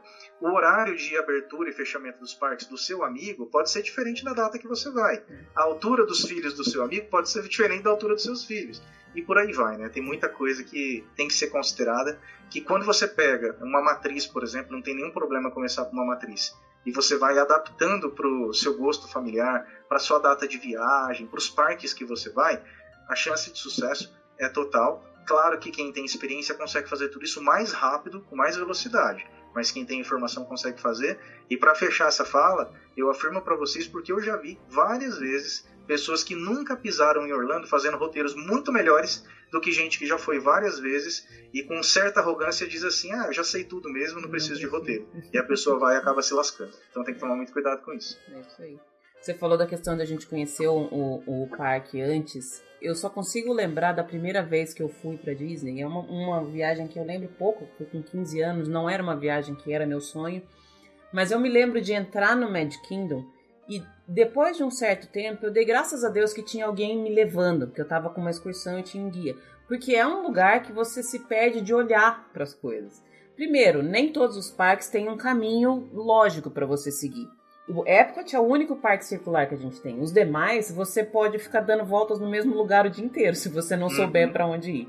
E depois você se perde no tanto de coisas que tem para ver. Aquilo que eu falei lá no começo. Tem uma série de estímulos. Então, para você ficar meio abobado, olhando para as coisas todas ali, se perder, não saber para onde vai, é muito fácil. Então, conhecer é parque fácil. eu também considero essencial. E um outro ponto que eu queria falar aqui, Daniel, pegando o gancho ainda da sua fala, na questão de altura das crianças, gente, eu sempre falo isso. Se existe altura, é porque é para segurança dos seus filhos. Não coloca um calçado com solado maior, não reclama com o cast member se ele falar que não pode, é segurança do seu filho. A gente fica frustrado quando os filhos da gente ficam frustrados. Eu entendo isso. Querer, o filho querer ir numa, numa atração e não poder, parte do coração da gente, mas é por segurança. Se tem aquela, aquela altura lá, é porque menor daquilo, talvez o cinto de segurança não deixe ele tão preso ao carrinho, talvez ele fique solto, talvez ele não tenha preparo para aquele tipo de, de, de atração, enfim. Segura a onda, volta no ano seguinte ou depois, quando a criança tiver maiorzinha, não, não cria caso por conta disso, não. Afinal, tem uma série de outras atrações também. Não é que você não vai poder fazer nada, né? É isso aí. E a Disney não negocia com isso, né, Lu? É, falando de Disney aqui enquanto corporação, não apenas parque, né? A gente enxerga muito a Disney como um parque. Mas a Disney é uma baita de uma empresa. E olhando para esse ponto corporativo da Disney, eles têm alguns pilares de satisfação do cliente é, e esses pilares são pilares de excelência para a companhia conduzir os negócios, né? E um deles é a segurança, e, inclusive é o primeiro deles. Então a Disney não negocia com segurança, não adianta, e de fato, né, é, eles são considerados hoje uh, os parques temáticos mais seguros do mundo. Dificilmente se ouve falar de algum episódio é, que acontece, porque de isso pode acontecer, obviamente, com é, qualquer um e em qualquer lugar, mas eles realmente cuidam muito. E a forma de você ser mais seguro é ser preventivo, né? Eles atacam muito nessa parte. Isso aí. Chegamos na metade da lista agora, Daniel. Vamos lá. Vamos lá então. Número 5. Não fazer um orçamento de viagem para prever tudo o que você vai gastar. E esse, para mim, é um problema. Isso aqui é uma furada, tá? Você não fazer um orçamento de viagem. É claro que para muita gente pode ser que isso não seja um problema, né? Eu acho que não é para a maioria das pessoas, é. mas para muita gente pode não ser um problema. Mas olha só, vamos falar aqui com os mortais, com a maioria das pessoas que com certeza está nos ouvindo agora, como eu, por exemplo, né? Eu preciso fazer, eu tenho a necessidade de fazer um orçamento de viagem por vários motivos, e eu acho que isso aqui também daria um outro episódio só disso aqui, Lu. Tem uma ciência por trás de um orçamento de viagem também, tá? Mas eu vou falar aqui uh, os principais bullet points para a gente uh, ficar bem ligado nesse negócio. O orçamento de viagem, ele vai mostrar para você uh, como que você vai gastar o seu dinheiro é, em momentos diferentes da sua viagem. Tudo começa, por exemplo, quando você contrata a viagem, né? Quando você vai lá na agência é, de viagens, quando você, ou de repente compra pela internet, você começa a gastar um dinheiro aqui no Brasil e em reais. Então você está comprando, por exemplo, a sua hospedagem, você está alugando o seu carro, você está comprando os tickets com antecedência. Tudo isso é um dinheiro que está saindo ali da sua conta antes de você entrar no avião e embarcar para Orlando, por exemplo.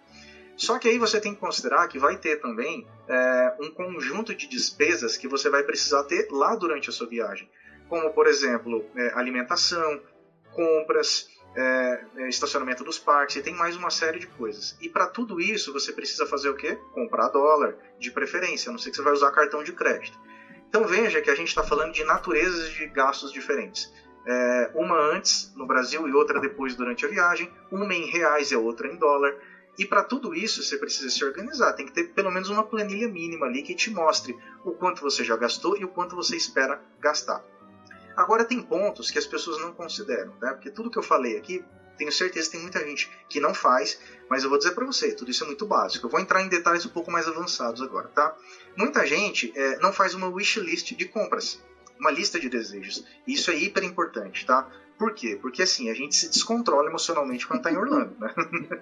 para mim, ir fazer compras em Orlando é como se eu estivesse num parque. Então, assim, é, é realmente é, algo que entra no meu roteiro como se fosse um, sabe, um parque temático para mim. Eu amo eletrônicos, instrumentos musicais, e Orlando é o paraíso para isso, né? Assim como praticamente todos os lugares dos Estados Unidos. Mas na Flórida é muito atrativo porque a gente tem uma das menores taxas, né, sobre venda que tem nos Estados Unidos, é, 6,5%, é uma das menores do país.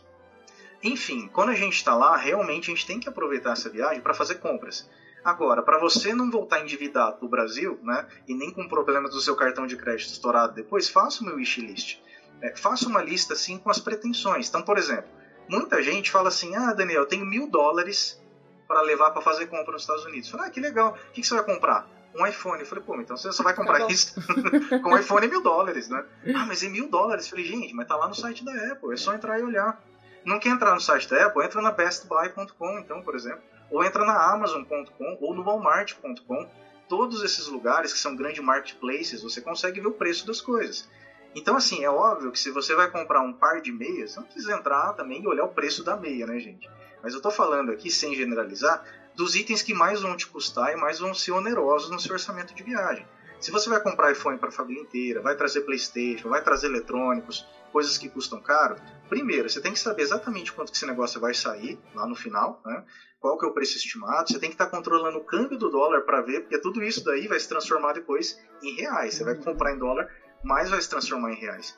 E a wishlist vai te ajudar num negócio que não é nada financeiro também, viu, Lu? E muita gente acaba vacilando, que é o quê? Esse descontrole emocional de comprar um monte de coisa em Irlanda pode dar ruim depois na volta, é. na passagem pela alfândega brasileira. Então, no wishlist, eu, particularmente, já costumo controlar é, o quanto eu vou atingir a minha cota de 500 dólares e o quanto eu vou ultrapassar dessa cota para poder fazer a maior distribuição e a melhor distribuição, por exemplo, é, de itens caros na mala das pessoas. Né? É, gente, esse negócio de mala é um negócio sério. Se a mala está com o seu nome, ela é sua. Se ela está com o nome do seu filho, é do seu filho. Então não adianta você colocar, por exemplo, é, um videogame de mil dólares na mala de uma criança de 3 anos, por exemplo. Pode ser que dê ruim, né? Depende muito de quem vai fiscalizar isso se você for parado. Mas aqui eu também estou entrando em outro tema que duraria horas aqui para a gente discutir, que é essa questão de imigração e alfândega. De qualquer forma, o wishlist ela acaba te mostrando se você está exagerando muito ou não é, na ultrapassagem da cota de 500 dólares que cada um tem para voltar com itens importados. Para fechá-lo, é, eu vou dar aqui três pontos também de dica que são super importantes na hora de você fazer um orçamento de viagem e muita gente desconsidera, tá? Já falei de um deles, que é sales taxes, que são as taxas nos Estados Unidos, né? Para quem não sabe, está ouvindo a gente agora, né? Se você está um pouco mais avançado no planejamento, talvez você já saiba disso. Mas é sempre bom reforçar. Tudo que você compra é, nos Estados Unidos, e falando agora especificamente de Orlando, você vai pagar um imposto em cima daquele valor que você está vendo da etiqueta. Então, você está vendo um item lá de 500 dólares na etiqueta, ou de repente está vendo uma calça jeans, por exemplo, de 20, 30 dólares, não é 30 dólares que você vai pagar. Você tem que colocar mais 6,5% em cima. Você vai comprar um item de mil dólares, coloca mais 6,5% em cima. E quando você faz um orçamento de viagem e não considera essas taxas, né? É, se baseia apenas pelo preço que você está vendo no Walmart, na Best Buy, na Apple, que eu já falei aqui agora há pouco, você vai, você vai entrar num, num ponto que você vai estar tá, assim, se deslocando muito daquilo que você está pretendendo gastar. Né? Então tem que tomar cuidado para embutir esses impostos no cálculo das compras que você pretende fazer. E não é só compra, você vai num restaurante, num supermercado, tudo isso aí vai entrar a sales taxes. Falando de restaurante, o ponto número dois que eu queria trazer são as tips que são as gorjetas. Gente, gorjeta nos Estados Unidos não é o 10% do garçom do Brasil. Esse negócio é o salário dos caras. É, gorjeta nos Estados Unidos não é uma gratificação que você dá para um garçom. É, realmente eles ganham pouco. Né? O salário fixo de garçom, ou ele é muito baixo, ou ele é praticamente inexistente, porque de fato o salário deles vem das gorjetas. Então eles consideram ganhar ali é, pelo menos entre 15% e 20%, e o ideal é sempre você dar é, 18% mais ou menos do valor final da conta para restaurantes onde você tem serviço de atendimento na mesa, né, que são os table services, que é aquele que você senta e o garçom te atende. Geralmente restaurantes é, de balcão, como nos shopping centers, por exemplo, os restaurantes rápidos da Disney, você não tem que pagar a gorjeta. Mas se você sentou e foi atendido por um garçom, considere 18% a mais. E para fechar aquilo, esse quadro, né, eu queria falar também da questão da alimentação. Muita gente me pergunta, muita gente tem dúvida, e no seu orçamento de viagem, você tem que considerar um custo que você vai ter lá na sua viagem para alimentação. Varia muito se você vai comer em restaurantes mais caros ou mais baratos, se você vai comer é, todas as refeições do dia num restaurante, ou se você vai comprar, é, fazer uma mini compra ali no Walmart para levar para o seu hotel, para sua casa e de repente fazer um café da manhã no hotel, de repente é, almoçar em casa, tudo isso vai reduzindo o custo, mas na média, na média sai mais ou menos 50 dólares por dia por pessoa para você comer em Orlando. Pode ser mais e menos, faça a sua conta depois, mas na média mais ou menos isso para você que está sem nenhuma referência para começar. Eu já quero um episódio para a gente falar só de orçamento, Daniel, porque eu acho que esse ponto é super importante. Muita gente se perde e se perde para os dois lados. Muita gente se perde no sentido de achar que nunca vai conseguir ir para Disney porque é absurdamente caro e talvez não estou dizendo que é barato, mas talvez seja muito mais fácil de, de conseguir chegar, mais acessível do que parece. E outras pessoas chegam, eu já vi gente de chegar nos últimos dias e não ter dinheiro para comer. Já vi de, tipo, de é. verdade mesmo. E, e, isso é um problema, porque por não considerar as taxas, por não considerar tips, por não considerar uma série de outras coisas, por se perder na hora das compras, que realmente, como você falou, é muito fácil. Aqui a gente tem muita coisa de muitos tamanhos, de muitas cores e de muitos sabores. E é só isso que eu falo. Tudo. Para tudo que você imagina, tem umas 4, 5 variações. Então é, é, é meio encantador e assustador. Então, essa questão de orçamento eu acho muito, muito importante, então já deixo aí o convite. Eu só queria falar uma coisa com relação às tips que você falou. Quando a gente viaja para um, um, um país diferente do nosso, a gente tem que se adaptar às regras deles. Não adianta você falar, ah, mas no Brasil eu não pago 10%, ah, mas no Brasil você não está mais no Brasil, você é um visitante. Então eu acho que é fundamental a gente entender quais são as regras que, como você falou, não tem uma lei aqui falando que você tem que pagar a gorjeta. Mas todas as pessoas que moram aqui pagam. É, culturalmente está embutido já na cabeça das pessoas. Inclusive, se você não pagar, alguém vai vir perguntar para você o que, que aconteceu. O serviço foi se ruim. você foi mal atendido. Isso aí. Acho que você comentou uma situação dessa, não foi? No, no episódio aconteceu foi... comigo, é, aconteceu com uma, comigo uma vez uma coisa que assim eu falei caramba, realmente eles levam a sério isso que foi o seguinte, eu fui para um restaurante, né, serviço de mesa, e eu paguei a conta e eu esqueci uhum. completamente de deixar o valor da gorjeta, porque é, para quem não está habituado, é, você passa o seu cartão de crédito e eles trazem o valor da conta e depois o cartão fica arquivado, né, fica armazenado ali no sistema deles e só depois que você colocar o valor, né, você coloca lá 18%, 20%, você estabelece o valor da gorjeta e depois que você for embora, eles levam essa conta lá para dentro e aí eles lançam de novo o valor da gorjeta. É uhum. separado do valor da conta, né? É, ocorre que eu paguei a conta e eu esqueci completamente de pagar a gorjeta e saí do restaurante, ninguém me parou por isso.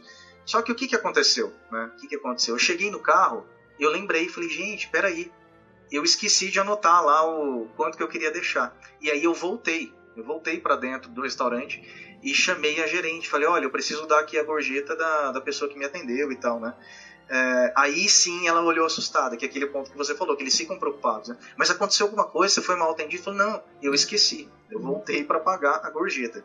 É, você pode entregar para ela, por favor? Nesse momento, sabe o que aconteceu? Ela não recebeu o dinheiro. Ela falou, não, espera um pouquinho que eu vou chamá-la lá dentro, que ela tinha levado os pratos, né? Tava lá dentro da cozinha eu vou chamá-la para você pagar diretamente para ela. A gerente do restaurante ela não quis botar a mão no dinheiro. Uhum. Ela chamou de novo a pessoa que me atendeu para que eu entregasse diretamente para ela. Naquele momento eu entendi que de fato isso é uma coisa séria, né? É. Então eles lidam é, com isso de uma forma assim realmente bem bem séria mesmo, uhum. porque de fato aquilo ali faz parte do salário É, e como você disse, é uma cultura e está impregnada. E se você acaba não dando né, essa gorjeta, realmente eles entendem que eles prestaram um mau serviço, uhum. eles podem sim te parar, te perguntar o que, que eu fiz para você, o que é. aconteceu, o, o, meu atendimento foi ruim. Uh, e tanto que a gerente não quis receber o dinheiro. Ela falou: não, isso aqui é dela, se entrega diretamente para ela. E eu falei: caramba, esse negócio está muito impregnado na é. cultura americana. É. é. isso aí que você falou. A gente viaja, a gente tem que se adaptar, né? Exato. Essa é uma lei que não precisa estar tá escrita, mas considera como lei, pelo amor de Deus. Não seja, não seja tosco. Essa que é a, a, a palavra que define. Quem acha que não pode vir é aqui e não, não, não pagar a gorjeta. Seguindo, Daniel, número 4. Vamos lá, número 4, estamos chegando aí nos top 3 uhum. daqui a pouco. Bom, é, um erro para mim é escolher a data errada para ir pro parque. Esse ponto aqui é super importante, tá? E aí tem várias coisas aqui por trás disso, eu vou falar das principais. É, Daniel, tem dia certo para ir para o parque? Sim, tem dia certo para ir para o parque. É, tem algumas questões que são científicas, que eu vou tratar aqui com vocês agora, e tem outras questões que são óbvias mesmo, não tem nada de ciência por trás, é só você ir lá e pesquisar. E eu vou dar os exemplos aqui para vocês entenderem melhor, tá? O que, que é científico, tá? Existe um estudo que mostra, por exemplo, que se você for ao Magic Kingdom às segundas-feiras, você tem mais chances de pegar o parque lotado. Por quê? É, estudos mostram, por exemplo, que os norte-americanos geralmente eles viajam no domingo para Orlando, né? Os residentes é, do país. E eles acabam indo logo na segunda-feira no Magic Kingdom, que é o parque preferido da Disney dos americanos. E isso faz com que nas segundas o parque tenda a ficar mais lotado do que nos outros dias. Né? Isso é científico, né? É, é, algo assim que foi estudado e pode ser que aconteça com você e pode ser que não aconteça. Agora, tem um negócio que é óbvio, não tem nada de ciência nisso, que é o quê? É, mais pro final do ano, gente, tem as festas especiais, como a festa de Halloween e a festa de Natal, né? Se você não tá afim de ir na festa do Halloween, e você for bem no dia da festa do Halloween no Magic Kingdom, você escolheu a data errada. Uhum. Porque o que vai acontecer? Você vai ter que sair mais cedo do parque e você não vai pegar um dos espetáculos mais bonitos da Disney, que é o Happy Ever After, que é o show de encerramento com fogos e projeções do castelo. Simplesmente nesse dia da festa de Halloween, por exemplo, não tem o Happily Ever After. E se você está indo para Orlando pela primeira vez, planejou durante anos a sua viagem, é a viagem dos seus sonhos, e você sonha em ver esse show de encerramento no parque, você não vai ver, porque escolheu a data errada. Então esse é um problema muito grave. Como é que eu me é, previno disso, Daniel? É só você olhar no calendário da Disney, por exemplo, as datas que eles liberam com antecedência, que ocorrerão as festas especiais, e se você não está afim de ir nessa festa, que inclusive requer um ingresso à parte, né, para continuar depois das quatro da tarde lá no, no parque, então você vai ter que se retirar antes. Se você não quer ir, escolha outra data, não vai no dia da festa, que aí você vai ter vida normal, vai conseguir aproveitar o parque até o final da noite, até cerca de 10, 11 horas da noite, geralmente é assim. Para quem vai ficar na Disney, pode ser que você consiga uma Extra Magic Hours, fique até mais tarde, mas pelo menos você vai fazer tudo que tem que fazer e ainda vai ver o show de encerramento, certo, Lu? Certo. E ainda você falou dessa questão de datas, é, olhar as, os horários dos parques é de uma, de uma importância extrema, porque pode ser que não seja data de, de festa nenhuma, que as, as festas que a gente tem é de Halloween de Natal, que são essas que o parque fecha um pouco mais cedo para quem não tem o ingresso dessa festa, mas não raras vezes tem eventos privados do Magic Kingdom. Pode ser que no dia X, que era o dia que você estava pensando de, ok, não vai ter festa de Natal, não vai ter festa de Halloween, vai fechar às seis da tarde, parque. Porque vai ter um evento de cast member, vai ter um evento de uma empresa. Olha que legal se você trabalhar numa empresa que pode fechar o Magic Kingdom para você ir lá. Mas se você não Casamento. trabalha nessa empresa, você não vai poder ir nesse dia. Casamentos é acontecem também. Então, essa, essa questão de olhar exatamente e escolher certinho que dia você vai fazer cada parque ela tem essa questão de horário e também um gancho com um dos pontos que a gente falou lá no começo de qual parque você vai fazer em qual dia, considerando a sua viagem como um todo. Você não deveria fazer dois parques gigantes em seguida. Tenta fazer, tenta intercalar partes menores. É essa, essa questão de escolha de dias, ela é bem importante na, na, na viagem para você conseguir aproveitar bem todos os parques, para você conseguir aproveitar o máximo de horas possíveis dentro de cada parque, né, Daniel?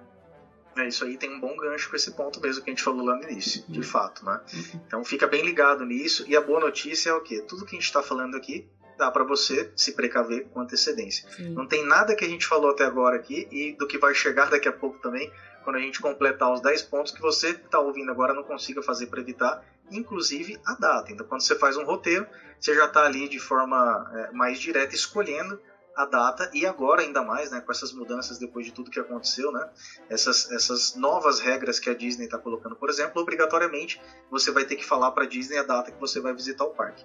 É impossível, pelo menos na data que a gente está gravando esse episódio, você visitar a Disney no momento sem indicar a data da sua visita. Então você realmente tem que escolher a data com antecedência e não é mais uma questão de roteiro, mas é uma questão é, de você contar para Disney o dia que você vai, que se você bater lá na portaria do parque, você não vai entrar Hoje sem não. ter reservado antes. É isso aí. É bem, bem importante. E, e, é bem legal a gente poder contar com essa informação disponível. Eu, eu diria que com seis, oito meses você já tem todas as informações de data, né, Daniel? É dificílimo você ter. Não custa nada quando estiver perto da sua viagem, dá uma conferidinha lá, porque sei lá, vai que por cargas d'água aconteceu alguma coisa. Mas no geral, com oito meses, as, as festas eu sei que com oito meses de antecedência já estão no, no, calendário e qualquer outro evento vai estar disponível com bastante tempo lá. Então não é por falta de tempo que você não vai conseguir se organizar, né? É verdade, tem razão, tem razão, é bem isso mesmo. Você consegue essas informações com bastante antecedência, mas esse ponto que você falou vale reforçar tá lá planejado, ok, mas dá uma olhadinha de novo, porque eles podem mudar as coisas sem prévio aviso, né? É, e, e tudo que você compra na Disney tá avisado, inclusive. Tudo é. aqui pode ser alterado sem eu te avisar. Não sou obrigada a falar nada para você, sei que se vire, né? É isso aí, é isso aí. Mas tá a informação tá disponível, é só a gente tá. entrar e olhar, né, Lu? Assim. Top 3 agora, hein? Vamos lá, entramos no pódio, né? Uhum. Quem está em terceiro lugar aqui, olha só, é o problema de escolher o mês errado para viajar para Orlando por que, que esse mês errado está aqui em terceiro lugar? Por que, que ele é tão importante nesse momento? Porque tem várias coisas que estão amarradas com isso, tá? É, a gente poderia citar várias, eu vou citar as principais aqui. Quando você escolhe, por exemplo, o mês errado, você tem a chance, por exemplo, de viajar para Orlando num clima que você não suporta. Então, se é uma pessoa, aquelas pessoas que não suportam o calor, ainda mais agora usando máscara, você não pode viajar para Orlando em julho. Tudo bem, tem gente que, com relação a férias escolares, enfim, é, principalmente escolares, né, que são mais travadas em julho e em dezembro. Não tem outro mês para viajar, né? Faculdade, escola dos filhos, eu só tenho julho só tenho dezembro. Aí ok, mas se você tem flexibilidade de datas, escolher o mês errado pode fazer com que você passe muito calor em julho passe muito frio em dezembro ou passe muita raiva em janeiro que vai estar todo mundo no parque.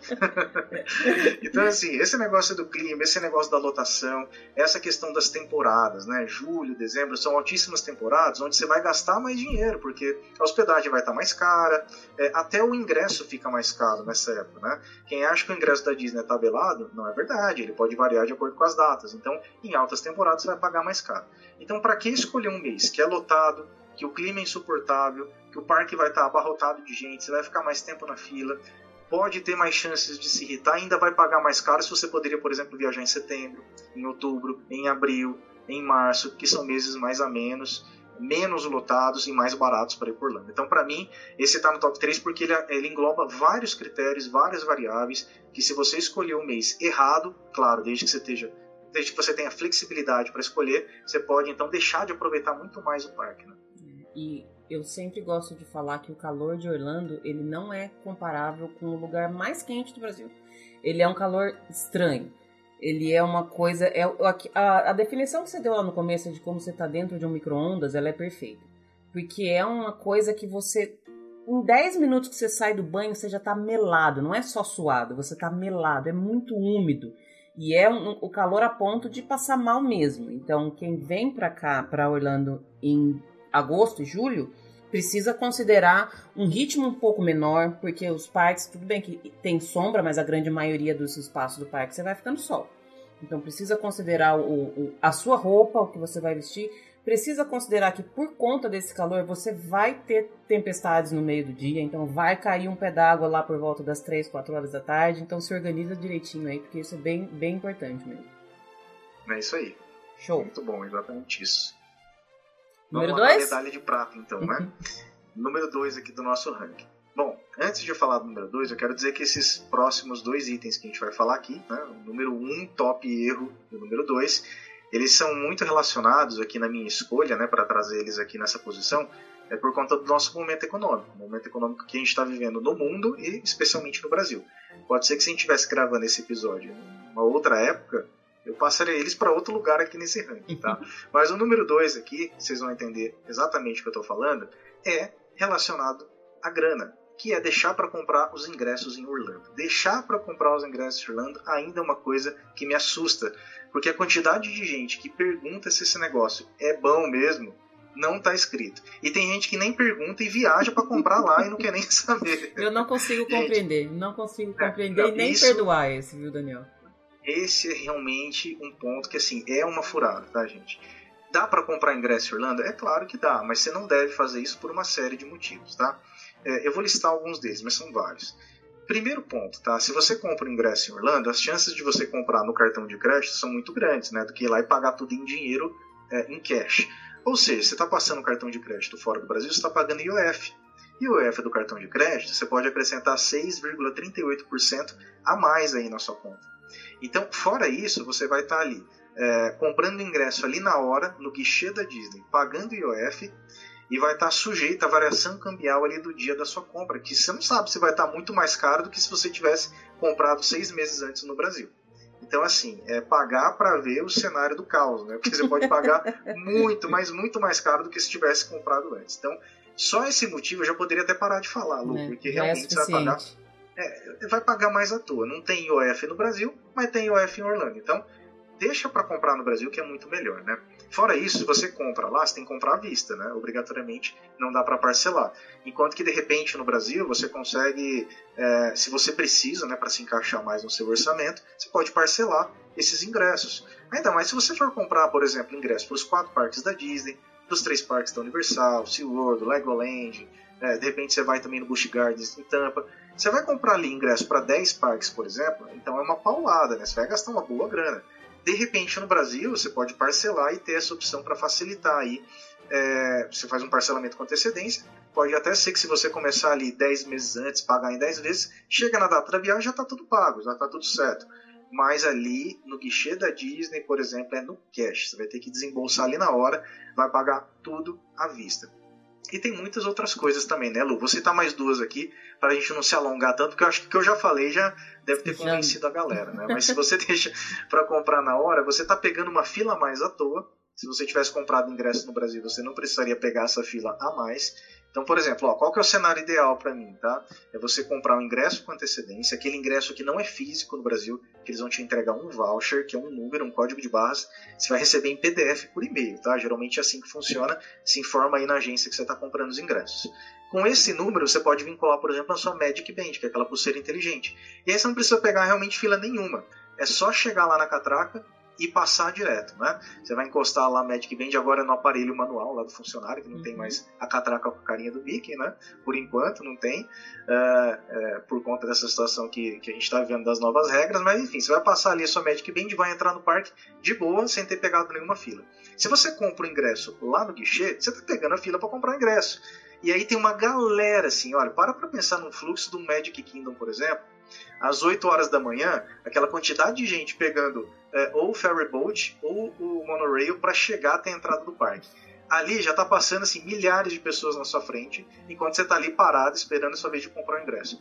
Coisa que você já podia ter resolvido seis meses antes. Então não deixe para fazer né, é, algo que você pode fazer hoje amanhã, e justamente, além de perder tempo, você vai perder dinheiro também a menos que o dólar caia muito, coisa que a gente não está vendo acontecer nos últimos tempos, não. uh, então tem todos esses pontos e para fechar aqui o bom e velho Fast Pass, que você tem o direito aí de reservar com pelo menos 30 dias antes, se você não for hóspede da Disney. Se você for hóspede da Disney, você pode reservar com 60 dias e se você for hóspede da Disney for milionário e ficar naqueles quartos super premium, daqueles hotéis lá, né, tipo de boutique da Disney, você pode reservar até com 90 dias de antecedência o seu Fast Pass.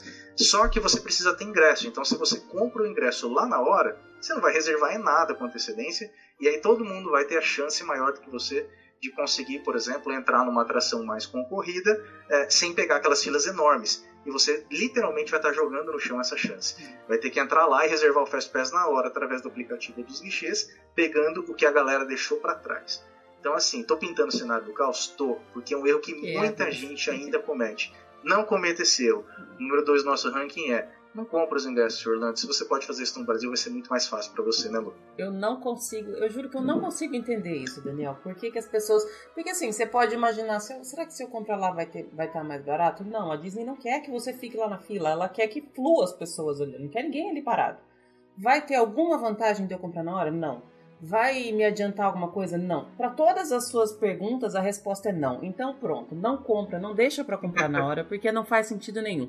O que, o, que, o que a gente perdoa é você ter comprado três ingressos e querer fazer um upgrade para mais um. Aí tá tudo bem, porque você consegue fazer em qualquer guichê, você não precisa ficar em fila, você pode fazer qualquer hora, aí tá tudo bem. Essa é a, único, a única desculpa para comprar ingresso em Orlando. Chegou lá, você ficou tão encantado, você fala, não, preciso vir mais um dia em um parque, aí tudo bem. Mas de resto, nenhuma outra alternativa está desculpada. Não tem perdão mais. É isso aí. Não cometa esse erro. Não. Bora lá pro nosso super vencedor aí, Daniel. Vamos lá. De acordo com o momento que a gente está vivendo, eu ainda vejo muita gente cometendo um erro que esse erro, na verdade, ele é uma pegadinha, tá? Pode ser que ele dê muito certo, mas o que eu tenho visto nos últimos tempos é que ele tem dado muito errado aí para muita gente, que é deixar para comprar todo o dólar da viagem de uma única vez e perto da data da viagem. Tá? Como eu disse para vocês, esse é o nosso top one, porque a gente está num momento muito sensível é, de economia, principalmente no Brasil, no mundo todo, né, mas uhum. principalmente no Brasil. E o dólar ele realmente está aí alcançando é, sucessivamente patamares nunca vistos antes na história. Então realmente o dólar ele tem chegado assim a valores exorbitantes. E obviamente para a gente ir para Orlando a gente vai ter que comprar dólar, né? A menos que você opte por usar o seu cartão de crédito e arcar com as consequências depois da fatura que vai chegar como uma surpresinha, né? Mas é óbvio que assim, eu estou considerando que você já sabe que você tem que comprar dólar para reduzir as chances de você pagar muito mais caro na sua viagem. Bom, uma vez que você sabe que você tem que comprar dólar, você tem várias opções. E o erro que as pessoas cometem, do meu ponto de vista, é, e eu acho que da Lu também, é deixar para comprar todo o dólar de uma vez só. Por que, que isso é ruim, tá? Comprar de uma vez e comprar muito perto da data da sua viagem. Bom, vamos voltar um pouquinho ali no começo aqui do nosso episódio. A gente falou que um planejamento de viagem, para ele acontecer de uma forma favorável, você tem que ter pelo menos aí uns seis meses para organizar as coisas com calma. Então imagina, ó, você começa a organizar hoje, né, para viajar só em dezembro, para viajar só em janeiro, né, a gente está aqui no meio do ano, em julho, gravando esse episódio. É, imagina que você vai ter seis meses ainda para organizar toda a sua viagem. Então o ideal é, tomou a decisão que vai para Orlando, já começa a pensar em comprar o dólar. Tem pessoas mais conservadoras que fazem o seguinte, e não tem nada de errado com o que eu vou falar, tá? É, tem gente que gosta de formalizar a viagem. O que é formalizar a viagem? É comprar o primeiro item da viagem. Assim como num casamento, por exemplo, né? Você fala que vai casar, ninguém acredita. O pessoal só acredita quando vê o convite, né? Ainda assim, tem gente que vê o convite e não acredita. Só acredita quando vê o quê? O buffet reservado. Aí o cara fala, não, esse vai casar, agora já era, não tem jeito. Não dá para voltar para trás, né? E é a mesma coisa na viagem por Orlando. Então, muita gente espera comprar pelo menos a passagem aérea, que geralmente é o primeiro item que você compra num planejamento de viagem por Orlando, e aí com a passagem fala: não, agora já era, não dá mais para voltar para trás. Aí a pessoa começa a comprar o dólar depois disso e tudo bem, não tem problema nenhum nisso. O problema que a gente está falando aqui é o que? Você comprou a passagem, daqui a pouco você compra o ingresso, daqui a pouco você aluga o carro, daqui a pouco você fecha a hospedagem e ainda não começou a comprar o dólar. Já se passaram dois, três meses todas essas coisas estão acontecendo e o dólar ainda não está sendo comprado. É, o dólar ele está no momento que ele está extremamente variável e cada vez mais ele está alcançando picos históricos, ou seja, ele é, vem se superando, ele cai, daqui a pouco ele atinge um pico que nunca aconteceu no passado. Uhum. Aí ele cai bastante, daqui a pouco atinge outro pico. Então, assim, ele está extremamente variável. Mas tirando esse momento, Lu, né, eu já organizo viagens por Orlando há 13 anos. E sempre foi assim, né? Uhum. Quando eu comecei a viajar por Orlando, eu paguei menos de dois reais no dólar lá atrás, né? Que é um sonho hoje, né? Pensar nisso. Só que quando você olha para esse cenário, o que, que a gente vê? A gente vê que, é, historicamente, o dólar sempre se comportou dessa forma. Tem hora que ele está em cima, tem hora que ele está embaixo, e ele vai variando bastante. Se você pegar, então, esse momento que a gente está vivendo, de sucessivos picos, né, é muito melhor que você compre um pouquinho de cada vez, porque você não sabe o que vai acontecer amanhã. Então imagina, se você compra tudo de uma vez, como eu disse, você pode dar sorte de pagar mais barato, é, só que também, se você pegar o que tem acontecido nos últimos tempos, as chances são que você pague mais caro do que se você fizesse sucessivas compras é, no intervalo grande de tempo. Então, por exemplo, você pode dividir da forma que você quiser. Né? Você tem seis meses pela frente no seu planejamento, então programa seis compras de dólar. Então, é, se propõe a comprar pelo menos uma vez por mês, por exemplo. E aí você acompanha a cotação diariamente. Gente, é loteria mesmo, tá? Você tem que acompanhar todo dia para ver o dia que vai dar certo. E aí você vai lá e aposta, né? Você vai lá e fala, olha, eu acho que hoje está num dia mais barato porque três, quatro dias atrás estava mais caro. Você vai lá e compra um pouquinho. Compra 500 dólares. Aí, no mês que vem, você vai lá e compra mais 500 dólares. Até você chegar no seu limite de compra de dólar para levar lá para Orlando. Né? Quando você faz isso, você está automaticamente gerando um novo indicador chamado dólar médio, que é o que? É todas as compras de dólar dividido pela quantidade de vezes que você comprou. Uhum. Então o que te importa realmente é o seu dólar médio. Quando você faz uma compra única, você não tem dólar médio, é o dólar do dia mesmo. Se ele for muito baixo, muito bem. É, ganhou na loteria, mas as chances são que ele fique muito alto. Então, quando você compra várias vezes, você está o quê? Você está se adiantando a possíveis eventos que vão contribuir para a alta do dólar e são inúmeras variáveis. Se a gente for entrar aqui no que pode contribuir para o dólar baixar ou descer, é, é, insano, assim. É óbvio que tem várias análises e, eu também já dei uma live de duas horas só explicando como que o dólar funciona, tá lá no canal do YouTube da Trip. E eu mostro inclusive robôs que podem te mostrar se a tendência do dólar é de alta ou não. Então, é, você não precisa ser especialista nisso. Mas o que você tem que saber é monitore o dólar, e se você acha que está no momento ideal para você, vai lá e compra um pouquinho, mês que vem você compra mais até chegar na data da viagem. Dessa forma, você está fazendo com que as chances de economizar na moeda sejam muito maiores do que se você comprar de uma única vez, e você vai ter mais conforto, porque uma coisa ruim é a pessoa que está chegando perto da viagem e ela lembra que ela não comprou nada e ela sai correndo e ela não tem margem de negociação. É o que tiver ali para janta que ela vai ter que comprar, não dá tempo mais, não tem jeito, e aí você fica à mercê de uma situação onde você não tem mais margem para poder trabalhar, para negociar e para fazer alterações. É o que tem ali, você vai ter que comprar, você vai viajar semana que vem, daqui duas semanas, e aí você fica é, dado a sorte. Então, toma cuidado com isso, né? ele é o top one, porque a gente está no momento sensível do dólar, e realmente, se você conseguir fazer compras inteligentes de dólar, a chance de você economizar em reais no final da sua viagem vai ser muito maior. E quando você economiza, você, além de embolsar mais o seu próprio dinheiro, né, você está deixando de gastar à toa, você também pode estar tá aumentando as chances de comprar alguma coisa a mais na viagem, ou de repente, de, ao invés de ficar 10, ficar 12 dias, ficar dois dias a mais.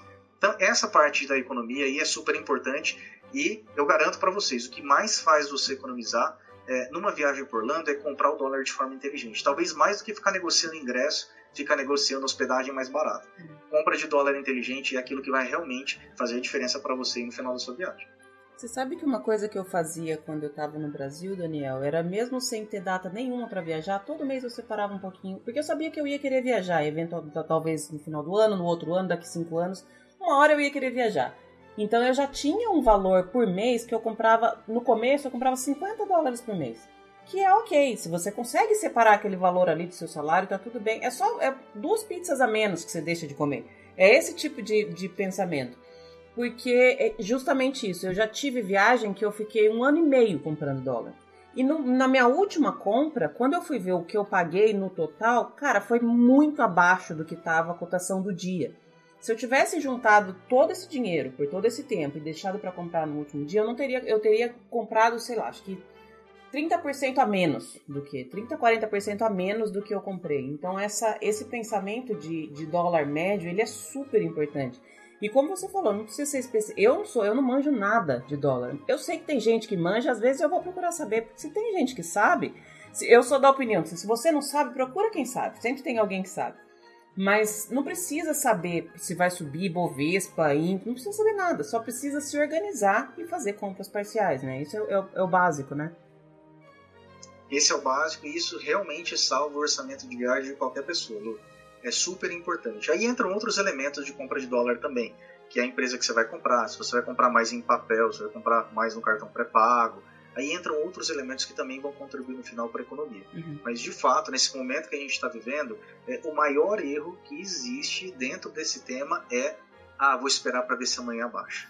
Aí chega amanhã, ah, vou esperar para ver se amanhã baixa. Para que você veja, se passaram 3, 4 meses, a pessoa não comprou nada ainda. E não abaixou, E aí ela né? só tem é, é, ao invés de ter seis meses para poder trabalhar as cotações da moeda, ela tem duas, três semanas. Hum. E aí é o que vier pela frente, não tem jeito, né? E tudo que você não comprar de dólar é, para levar para sua viagem, você vai ter que gastar no cartão de crédito depois, não vai ter jeito. É, por isso que é importante, aí voltando de novo, né? olha como as coisas se amarram, né? voltando naquele ponto de fazer um orçamento, que a gente já falou aqui no nosso ranqueamento hoje, dos top 10, fazer um orçamento é importante por quê? Porque ele vai te dar a tua meta, teu target do quanto de dólar você tem que comprar. Uhum. Né? Começa comprando, vai fazendo compras sucessivas, que é o termo que a gente usa, né? compras sucessivas, uh, vai comprando de tempos em tempos, mas você tem que acompanhar a sua meta, tem que ter um limite. Cara, quanto você vai levar? É 2 mil dólares? É 3 mil dólares? Vai depender se vai trazer o iPhone ou não, aqueles pontos que a gente já falou, né? Se vai comer em restaurantes caros ou não, mas você tem que ter uma meta e você tem que comprar um pouquinho por vez até chegar nessa meta para que você tenha mais chances aí de economizar e de repente a economia que você fizer já vai ser para a próxima viagem, que eu tenho certeza que se você ainda não foi, você vai querer voltar. Com certeza. É isso aí. A gente falou uma hora e meia aqui. Eu sei que a gente poderia ter falado. A gente pode falar uma hora e meia por dia, que ainda não vai esgotar. Por um mês inteiro não vai, não vai esgotar. Não vai. Mas se as pessoas tomarem esse cuidado que a gente elencou aqui em uma hora e meia, elas já melhoram, ah, eu vou colocar uns 70, 80% o, o, otimizam a viagem delas, né, Daniel? Vai, com certeza, Lu. Olha, tem, é, como a gente falou no começo, tem muito, mas muito mais coisas para a gente falar. Né? Mas o que a gente falou até agora já tem uma grande quantidade de informações. E assim, eu fiz realmente uma curadoria em cima de todo, todos os pontos que eu elenquei. Eu elenquei aqui é, mais de 20 pontos de problema numa viagem por Orlando mas realmente eu cuidei de colocar aqui os 10 que eu julgo que são os principais hoje. Então, você que ouviu esse episódio até agora, você pode ter certeza que você já saiu na frente de milhares de pessoas que não ouviram o episódio da Lu, né, com a minha participação aqui, e que também não se preocupam em nada com todos esses pontos que a gente está falando. Infelizmente, tem gente que não se preocupa e tem gente também que nem sabe que essas coisas que a gente está falando aqui existem. Né? Tem muita gente que vai naquela do conto do, do vendedor de viagem. Né? E aqui eu não estou fazendo crítica a ninguém especificamente, que fique claro isso. Mas tem muita gente que acha que comprando uma viagem e conseguindo ali algumas orientações da pessoa que vendeu a viagem durante meia hora ali. Sabe aquele bate-papo de meia hora depois que você já pagou a sua viagem? Uhum. Não, vai naquele restaurante, faz aquela coisa e tal. Isso fica muito aquém de tudo aquilo que o Orlando pode oferecer. Então, olha, é um ponto que a gente falou no começo e eu queria reforçar mais uma vez agora que a gente chegou aqui na nossa lista de 10 pontos para você não errar na sua próxima viagem. Gente, tome muito cuidado com isso, porque é importante saber o que fazer numa viagem por Orlando. Mas se você está começando agora, está ouvindo a gente, assim, está no absoluto zero, não deu nem o primeiro passo ainda, eu afirmo para você, tá? Com toda a experiência que eu e a Lu temos aqui nesse tipo de viagem, é muito mais importante você saber o que você não deve fazer. Então, com essa lista de 10 pontos que a gente passou aqui agora, as chances da sua viagem já aumentaram assim exponencialmente para você ter sucesso nessa empreitada e poder aproveitar ao máximo o investimento alto que você vai fazer para conhecer o lugar dos seus sonhos. Vai nessa lista aqui que não tem erro. Como eu falei, a posição do número 1 para o número 5 pode alterar de acordo com o período, mas com certeza o que está aqui são coisas que nesses últimos 13 anos eu vejo as pessoas errando e eu já errei muito nisso aqui e aprendi na prática. E é por isso que eu estou aqui hoje falando com você, Lu, para ajudar as pessoas a não errarem mais com isso é, e saírem realmente na frente, porque o que tem gente que vai continuar errando por um longo período ainda com essas coisas não está escrito. Tem realmente muita gente mesmo. Então, agradeça por estar aqui nesse episódio ouvindo tudo isso, que com certeza você vai salvar tempo, vai ficar mais feliz. Né? É claro que a gente não consegue garantir e vai dar tudo 100% uhum. certo, mas tudo que a gente consegue fazer com antecipação e preventivamente, a gente realmente aumenta as chances de sucesso da viagem. E a gente está falando de satisfação pessoal, do emocional da família, do seu descanso, das suas férias e principalmente do seu bolso, que nesse momento está realmente bem relevante na nossa vida, né? e é tão triste quando a gente vê pessoas voltando de lá e falando que não conseguiram fazer aquilo que queriam ou que não gostaram. Eu sempre tenho a impressão que em volta de Orlando e fala eu não gostei, é porque falhou aí em algum, em algum ou em alguns pontos aí no, no, no planejamento. Porque a gente sabe que o lugar é encantador. A gente sabe que não, não tem como você sair de lá sem ter amado o lugar e sem querer voltar, como a gente já falou.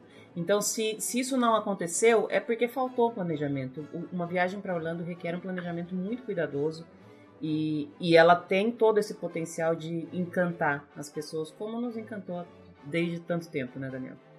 É isso aí, exatamente isso. Eu adorei falar com você de novo. Eu já quero que você volte para falar os outros itens que ficaram aí na, na parte de, na parte 2 da sua lista. Também quero, vou depois falar com você pra gente marcar um episódio para falar de orçamento, que eu acho que esse é um ponto bem legal. Dá pra gente falar uma hora e tanto aqui também. Mas pra gente fechar, queria que você falasse um pouco de você, da trip, de seus projetos, como é que estão as coisas por aí. Super legal, Lu. Desafio aceito aqui pra gente fazer o próximo episódio. Tem mais 10 itens aqui no mínimo pra gente Sim. bater ponto a ponto aí com vocês. É, sobre esse ponto do orçamento, vai ser um prazer a gente marcar mais um episódio para falar só disso. Eu desenvolvi uma metodologia para você criar o seu orçamento de viagem e vai ser um prazer dividir com todo mundo que ouve aqui o Disney BR Podcast. Então já vamos marcar esse próximo aí.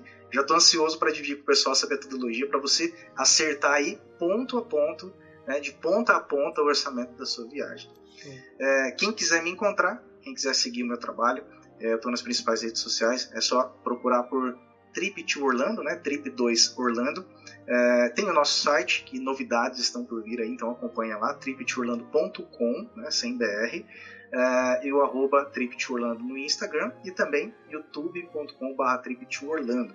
Bom, me seguindo lá no Instagram, então, você vai ter dicas diárias de planejamento de viagem. A gente sempre está compartilhando o que está acontecendo por lá. Principalmente, né? Principalmente aí a parte de planejamento, que é um pouquinho do que a gente falou aqui hoje, né? No, no nosso episódio.